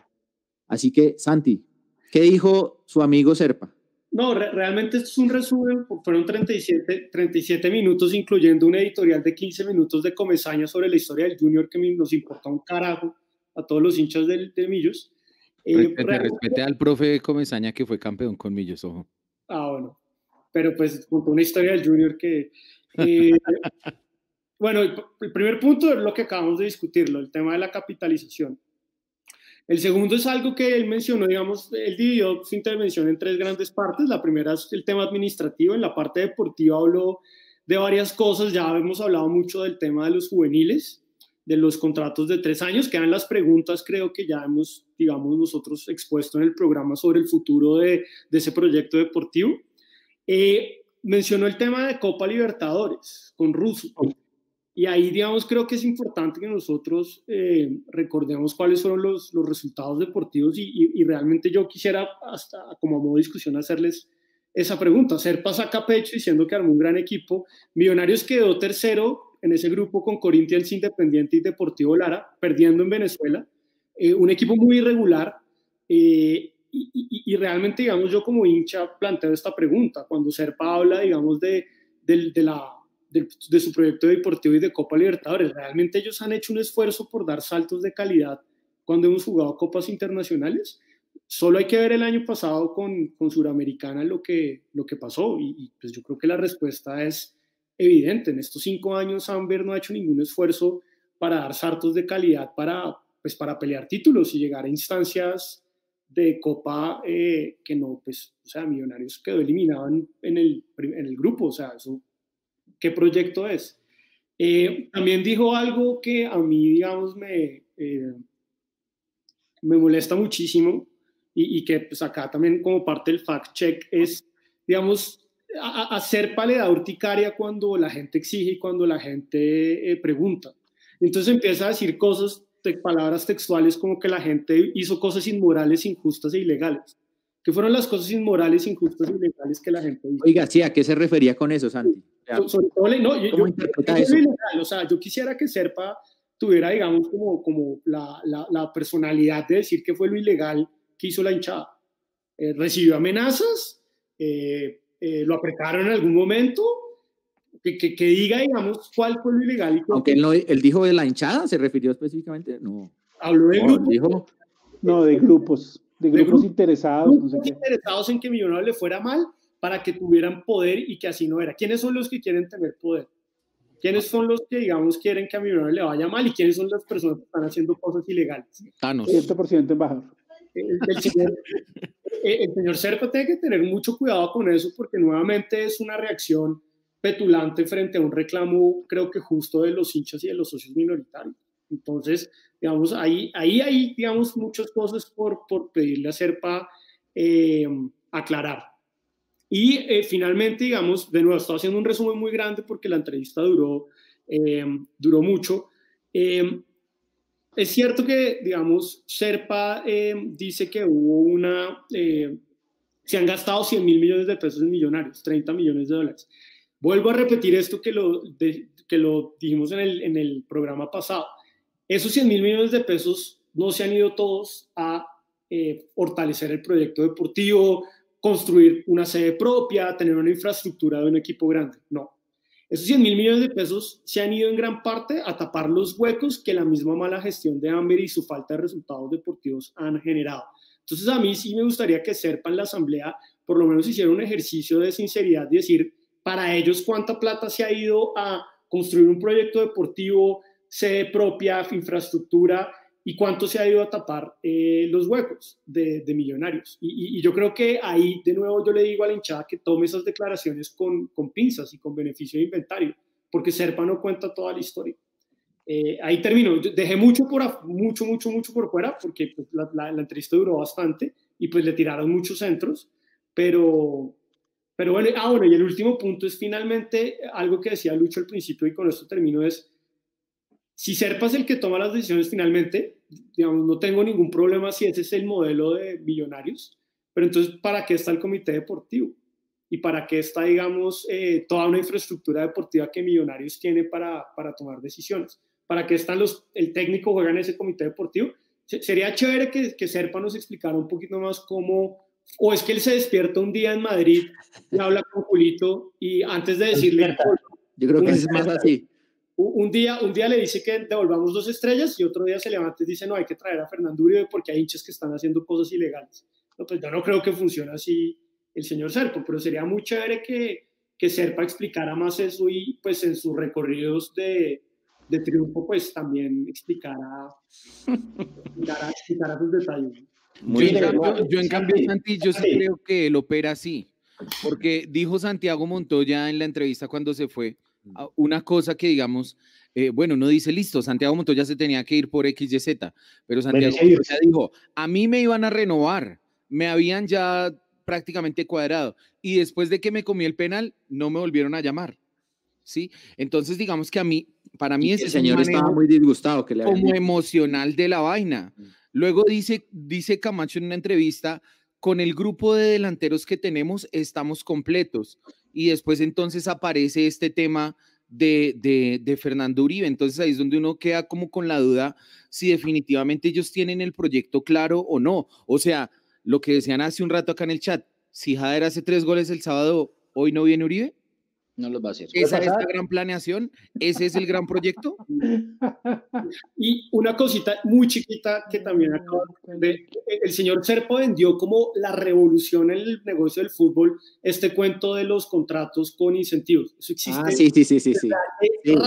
Incluso yo le ah. a Lucho, Freddy Montero. Con objetivos, Pardo. Freddy Montero, por ejemplo, llegó con esa figura eh, igualita. Estamos hablando de otra administración. Entonces, pues, tampoco es que ser paya Juan David Pérez ganaba eh, bonificación. todos, todos los jugadores. Si usted juega más de 30 partidos. en Fútbol Manager está la opción de contratar jugadores así. Hasta en el equipo de nosotros de PlayStation. Hoy, hoy, hoy tenemos que hacer un punto de 12 y no fuimos capaces de una. No hubo bono, no hubo bono. Nadie ganó no, no pegaron las empanadas. Eh, Poquito eh, chimi, poquito chimi, tengo que decir. no, no, pero eso ni cerca. Ah, poquito, perdón, y que Vargas es costarricense, no argentino. Hay que ah, selección argentina. Todos hacemos cosas ilegales. Ahí. Hay un, toma, hay un tema, y en la, y en la entrevista, eh, para que la gente, si quiere, vuelva a escuchar, él no le tiene respeto al hincha. Él no le tiene respeto al hincha. Él dice las cosas como las siente. Y hoy en la entrevista quedó demostrado eso que trató de maquillarlas un poco porque le tocaba, pero él no quiere al hincha, él no le tiene ningún respeto al hincha. Y hay una cosa que es muy triste en Millonarios, que Millonarios se maneja de acuerdo como se sienta Gustavo Serpa. Si Gustavo Serpa mañana se levanta y dice, ¿sabe qué? Mejor que no venga Uribe el Buen, se cae todo. O sea, realmente no es un proyecto y no es una, una empresa, es una empresa familiar. Es hormonal. Es un tipo hormonal. Ahora, deben tener una gran corporación, pero en unas decisiones lo ah. manejan como una panadería, así. Exactamente. Y yo creo que una panadería se maneja mejor. Y mire que Millonario siempre... Que Depende, si es, si es hornitos, por ahí Mauro que sabe, Mauro que sabe que... Que tiene, que tiene muchos órganos, digamos, eh, eh, vicepresidente no sé qué, vicepresidente no sé qué, gerente no sé qué, ta, ta, ta, y al final todo es, pasa por lo que diga Serpa y pues en últimas dónde quedaron esas, esas intenciones, ¿no? Pero bueno, es, una, es un estilo de administración y... Sí, no, pues... Pero yo quería plantearle una pregunta ahora que ustedes hablan de la, los incentivos y los contratos, digamos, por, por los astros. ¿Qué tan, qué tan ¿qué tanto puede volverse un incentivo perverso? Es decir, que un jugador no, no, la empieza a soltar o que quiera pegarle siempre al arco para hacer goles o que se ponga bravo si no juega el partido y lo sientan. Mm. Eh, ¿Eso puede pasar o realmente eh, se viene manejando así desde hace mucho tiempo en el fútbol y no, no, sucede. Eso siempre pues, pasa en el fútbol. toda la vida ha sido así. Sí. Eso siempre pasa, pero pues eso depende más del líder que haya dentro del camerino y todo eso, cómo sepa manejar a los otros y que hagan caso. Porque digamos, el fútbol es un equipo de conjunto y digamos, por más que yo quiera sobresalir, no lo voy a poder hacer solo. Igual yo creo que, que, que, en el contrato los, la bonificación mayor debe ser por un tema de jugar partidos y de los logros grupales. Claro, y la debe haber algo por, Sí, debe haber algo obviamente por los goles que haga, pero no debe ser el, la parte más grande del, del, del arreglo para completar el sueldo de Uribe, los goles, porque, pues, hombre, sería un despropósito. Además que... que para cobrar los penales, entonces se claro, todo ese cuento. No, no, creo que sea la, parte grande. Y hay un tema que, que, queda claro, es ¿cómo será que le importa tanto, tampoco el hincha? Que hoy no le dijo al hincha, venga, apóyennos, compren los productos MFC, eh, necesitamos, necesitamos recursos, eh, tal. ese, fue un buen, ese fue un centro que le tiraron y que él pudo haber aprovechado mejor. No, él dijo, no, con el socio, nosotros, los, el socio, no sé qué, nosotros ponemos la plata, no sé qué, bla, bla, Libertad a los ositos, como decimos nosotros. ahí, uno, ahí uno ya entiende por qué, tienen presos. por qué las tiendas están así, por qué los productos son así, ah. no hay tallas, por qué todo es así, porque pues, en realidad le preguntaron y ni, lo mencionó, ni lo tuvo en cuenta. Ellos están mirando otra cosa. Por eso, Putin, sería feliz manejando a millonarios, porque se hacen y deshacen. Pero bueno, yo creo que, señores, una hora y cuarenta minutos y Rufián no ha salido. Entonces. es preocupante. Ya se preocupó que, le no, hablamos, no hablamos de la cancha, que eso era lo importante. No, sí. Luquita casi no habló. Quería hablar de fútbol. Solo, solo un, un, minutico, dos minutos para hablar de la próxima fecha contra. Boyacá Chico, no hay fecha, no hay día todavía. De pronto no se juega porque en Tunja no han querido prestar el estadio. Entonces, de pronto ese partido queda aplazado igual no, mañana el chico no ha jugado esta fecha, juega mañana contra el Bucaramanga. mañana. Oiga, ¿cómo, cómo hacen, cómo van a hacer si, si es tan rápido el torneo con tantas fechas aplazadas? Yo vi que hubo varios partidos en la primera fecha y la segunda. Sí, Lupi, eso, eso va a ser que la mayor, el, el calendario lo, va, lo van a correr porque muy seguramente no habrá Copa América, entonces se puede ah, hasta mediados de junio fácilmente. Ah, pero entonces te dice Mauro que entonces de pronto abril no se termina. Y el propio Jaramillo lo dijo en una entrevista. La Copa América de Estados Unidos, ¿no? No, es Colombia. Colombia-Argentina. Entonces le, ah, dijeron que, que, él cómo veía el tema de la posible aplazamiento de la Copa América, pues porque si no hay, si no hay hinchas, no se hace la Copa América. Entonces él dijo pues que sería bueno porque podrían meterle mucho más fechas al calendario en junio, podrían alargar un poco todo el asunto. Yo creo que van para eso. Ahora, eh, Jaramillo un desastre, ¿no? la cantidad de plata que le entraría a la federación y a la mayor por la Copa América si no haya hinchas. Pero bueno, eh, Jaramillo, voy a decir algo polémico a las 10 y 41. Hay dos decepciones terribles. Claudia López como alcaldesa de Bogotá y Felipe Jaramillo como presidente de la IMAYOR. Pero, no, pero no es por defender a Jaramillo, pero el propio, el propio Alejandro Domínguez dijo que no es viable hacer una Copa América con, sin gente. o sea, si no hay gente, no la hacen porque no les da plata. Porque creo que es un tema de, de los sponsors de los estadios. Tiene que haber gente en los estadios para pues pagar los dineros. Pero bueno. Bueno, y bueno hay, que decir. Señor, señor. No, hay una cosa chiquita. Eh, Mauri y Juanca me corregirán. Eh, pues el equipo del profesor Belmer Aguilar no, no trajo nada. No, no no trajo absolutamente nada. trajo tres venezolanos random ahí y ya, y se besaron el escudo y ya. Profesor, deje de decirle profesor a esos manes, güey. Yo no sé por qué le dicen profesor.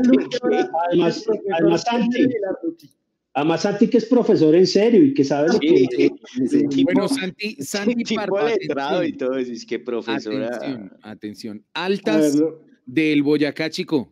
Atención, Javier Calle, que llega de Destroyers. Henry Plazas, Estudiantes de Mérida. Kevin Londoño del Once Caldas. Sebastián Támara, Clan Juvenil. Elkin Mosquera, Chalatenango. Joan Arenas del Cúcuta. Wilmar Cruz del Orso Marzo. Y Galileo Galilei del Castillo. No, ¿Cómo, no? Ah, no, no se llama Galileo del Castillo nada más. Ah, Galileo del Castillo. Ahora, ah, Galileo Galileo. El nuevo estigma Cuca es ese. Sí, sí, sí. No, o el, o el pecoso Correa de, de, que Santi criticaba tanto y nos clavó eh, aquí en. Nos va venga, con ayuda del bar, del bar. Pero es que se me descargó ¿Cuál fue el mejor equipo que se reforzó? Pero el Correa, el pecoso Correa ahora está en el Bucaramanga. Eh, sí. sí, se fue al Once Caldas. Ah, ¿Con Steve Macuca? Eh, Macuca. sí. Sí, sí, Ok. sí. Bueno, eh, yo creo que ya 10.44 podemos Venga. entrar a las conclusiones. Señor, Una señor. pregunta rápida, rápida. ¿Es Una Millonarios el mejor equipo que se reforzó en el fútbol colombiano? ¿Sí o no? ¿Este semestre? Sí. Sí. No, ¿No? ¿Quién se reforzó mejor, Mauro?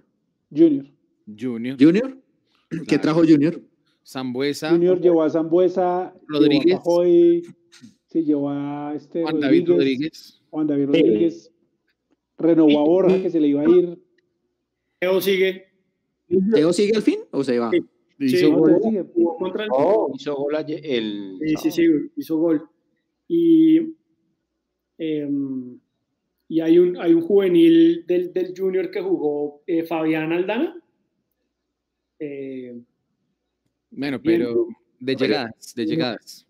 El DIM también me parece que sumó varios uy, nombres. pero no sé. Lo que, pasa, lo que pasa es que a veces, digamos, uno también tiene que poner en contexto la base que tenía previa. La base que tenía Claro. previamente Junior es muy Está muy buena. mala. Lo que le suma, lo potencia todavía más, me parece que es el equipo que Desde los me- nombres está mejor armado en Colombia. Medellín va a ser equipo estos seis meses.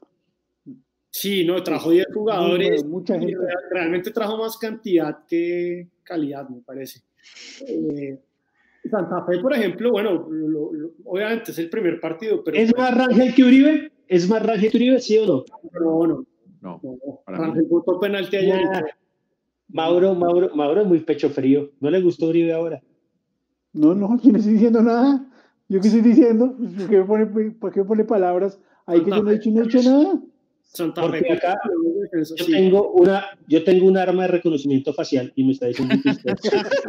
Cali trajo a, a, De Amores es bueno, ese, al- ese al de arquero Amores, de Amores, sí. Guillermo de Amores es bueno. bueno Trajo a, a Marco de Pérez, a Emba Pérez. Nah, Trajo, no, habla- no hablamos de la cancha y si hablamos de renovó todos a los Palavecino. Eh, Guillermo de Amores se fue, enamor- se fue enamorado y llegó Guillermo de Amores. El que- trajo ay, ¿Quién es, el, quién es Pérez?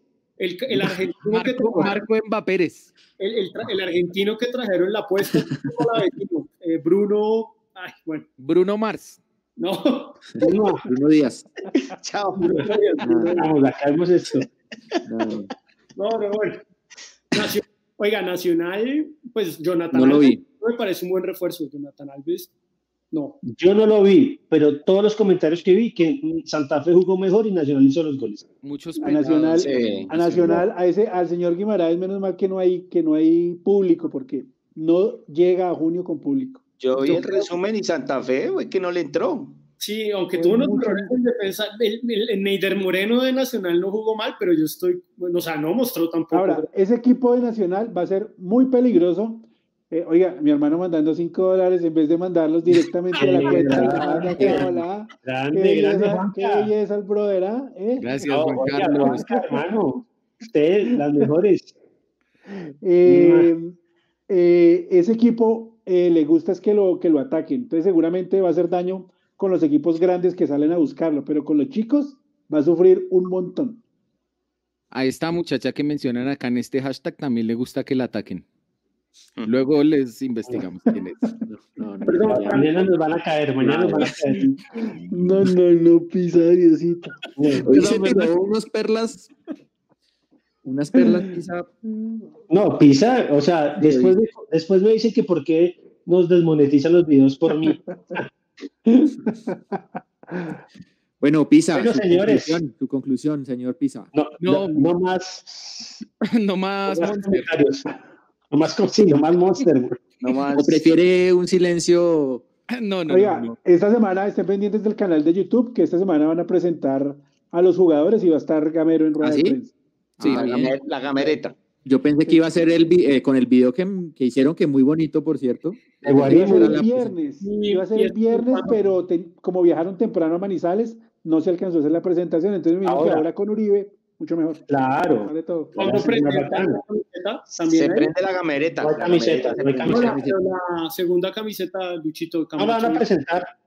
no, ¿La presentan el viernes, Mauro? No, La no, no, no, no, sí sale, sale este mes, pero no sé si la presenten este Pero la suplente, titular en junio. La suplente, Sí. la suplente. La titular en junio. Sí, una- es muy linda. Con blanco. Y lo empiezan creo a que queda así, no Lucho, yo- porque el contrato son dos torneos, entonces en adelante va a quedar así ya en junio de estrenar. Ya no se va a estrenar en enero, sino en junio, creo. No, quién sabe, pues eso fue por el tema de la pandemia, además, pues. Pisa te No desmonetiza. Sí. Oiga, no, ya, ya Franco, Franco Torres, el del Cali, llega él a Casuso, de la B Metropolitana. Ni idea. De eso lo trajo el Cali. Oye, el ¿Acaso- vecino, además, el- hablando de eso, el vecino se le va a ir otro central y No, es que no tiene. Jason, Jason Palacios, el que venía de Alianza Petrolera, Otro. queda libre este jueves. No, y parece que, que se va otro. ¿Para salir va o qué? O Torijano o López. El ¿Eh. ¿Por plata o porque se aburrieron? sí. Eh, lo van a Jason vender. Palacios es porque no le compraron la, la opción, entonces queda libre, eh, según. Y Mire, próximamente. y ese, cen- ojo, ese central, ese Jason Palacios es buen central Sí. y solo tenía que pagar 150 mil dólares. Santa Fe. Eran los dos de Alianza Petrolera, Luciano Espina y. Jason Palacios. Nosotros trajimos al que se lesionó. Nosotros siempre traemos el mal. Ay, Dios. Era, era Villa, era Villa o Montoya, y nosotros trajimos a Montoya. seguimos a Montoya. Acuérdense Y ya, Dorlan, Dorlan, ¿y cuál era el otro? Doran y, y Jonathan, y nos quedamos con Jonathan. eh, y próximamente, re- insisto, eh, sección del Blooming de Bolivia, 10 minutos.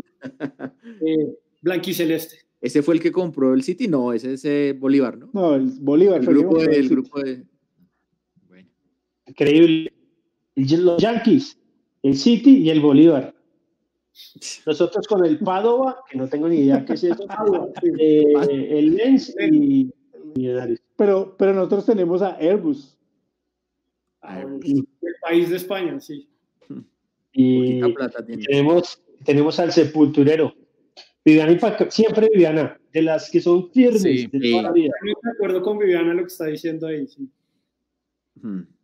Verdad, completamente. Que, que rote No, el- señor mostrará, Pisa te desmonetiza. les mostrará el chat que yo tengo el día de las preguntas con Ardila. Oiga, eh, hoy, hoy eh, rotó un video de un streamer español, de un Mira, youtuber. ¿Quién es ese man? ¿Quién es ese man? ¿Puedo poner el video? A ver, Sí. Póngala, pero- rápido, Ahí va. Hola, Auron. Soy de Bogotá, Colombia y hoy se confirmó el fichaje de Fernando Uribe para Millonarios FC, equipo del que soy hincha. ¿Nos podrías mandar tu bendición a todos los hinchas y al equipo para que quedemos campeones este semestre? Vamos, millos. Oye, pues claro que sí. Millonarios Fútbol Club. Enhorabuena por ese gran fichaje y no me ni paten espera en Espíritu Santico. Ojalá ganéis todo. Coño. Ojalá.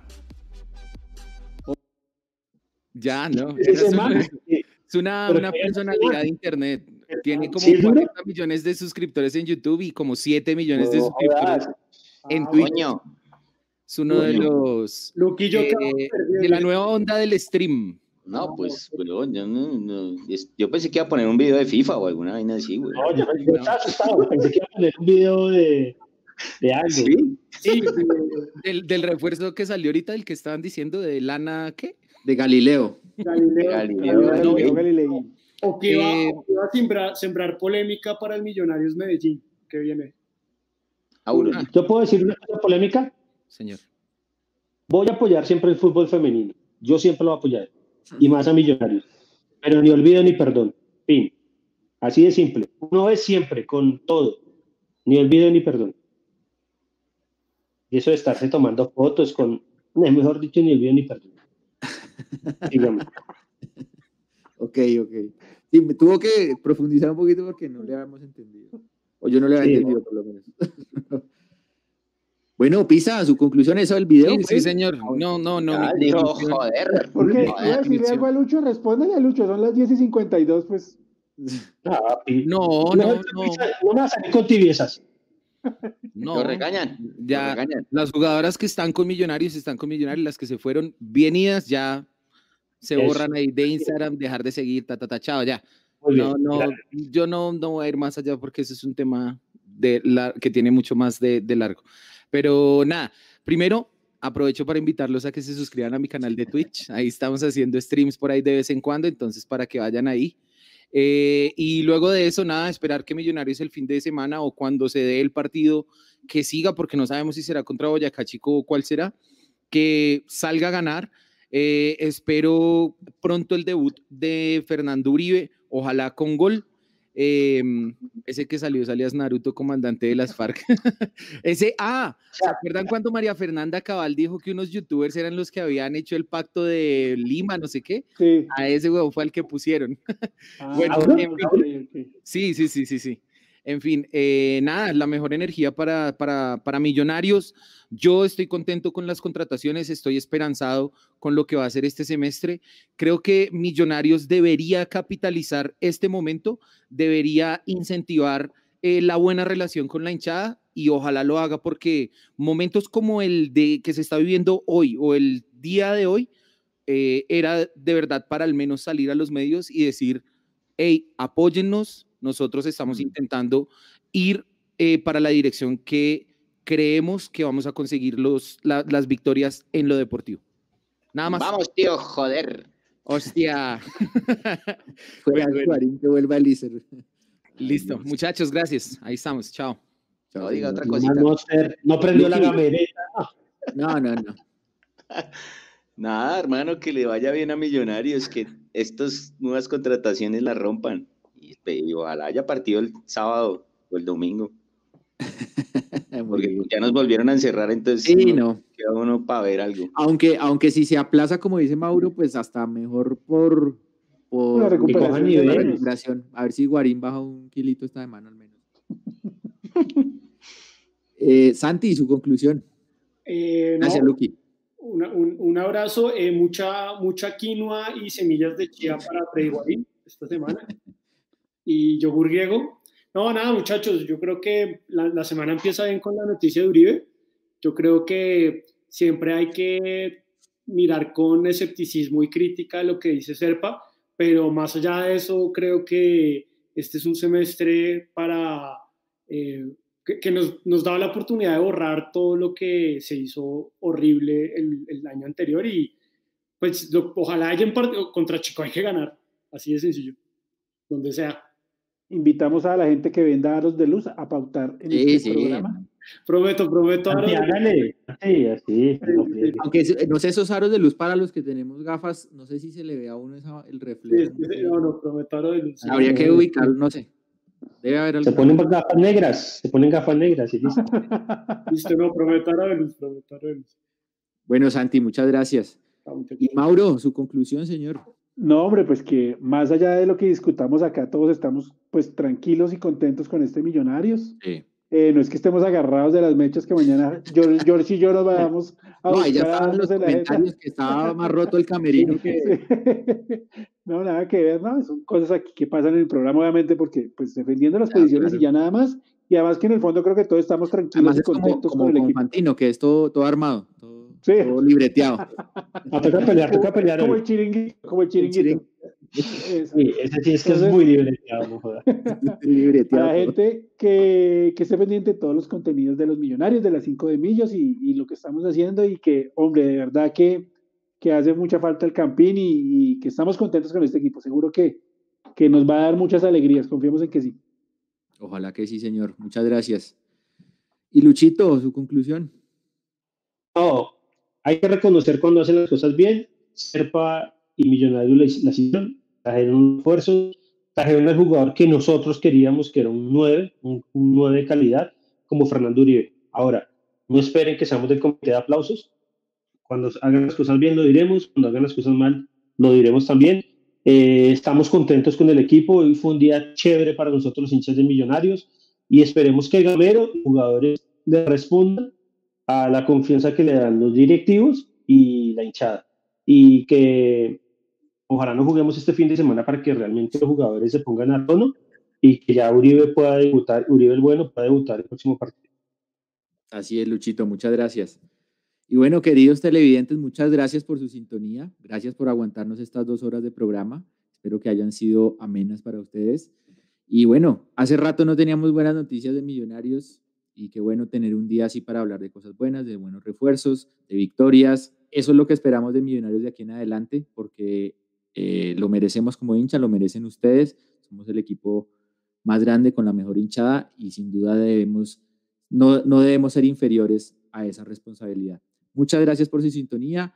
A quienes nos escuchan en diferido, un abrazo, un saludo grande. A quienes nos, nos enviaron también sus saludos en vivo y participaron de este programa también. Y nos encontramos de hoy en ocho, ojalá que con esta misma sonrisa, eh, por otra victoria más de nuestro querido Millonarios. Chao.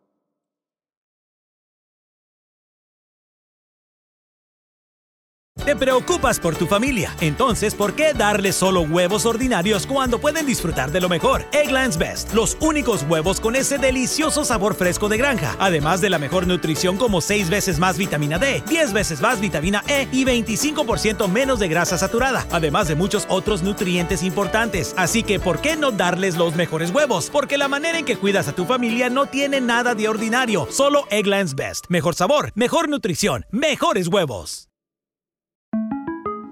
Para celebrar los precios sorprendentemente bajos de State Farm, le dimos una letra sorprendente a esta canción.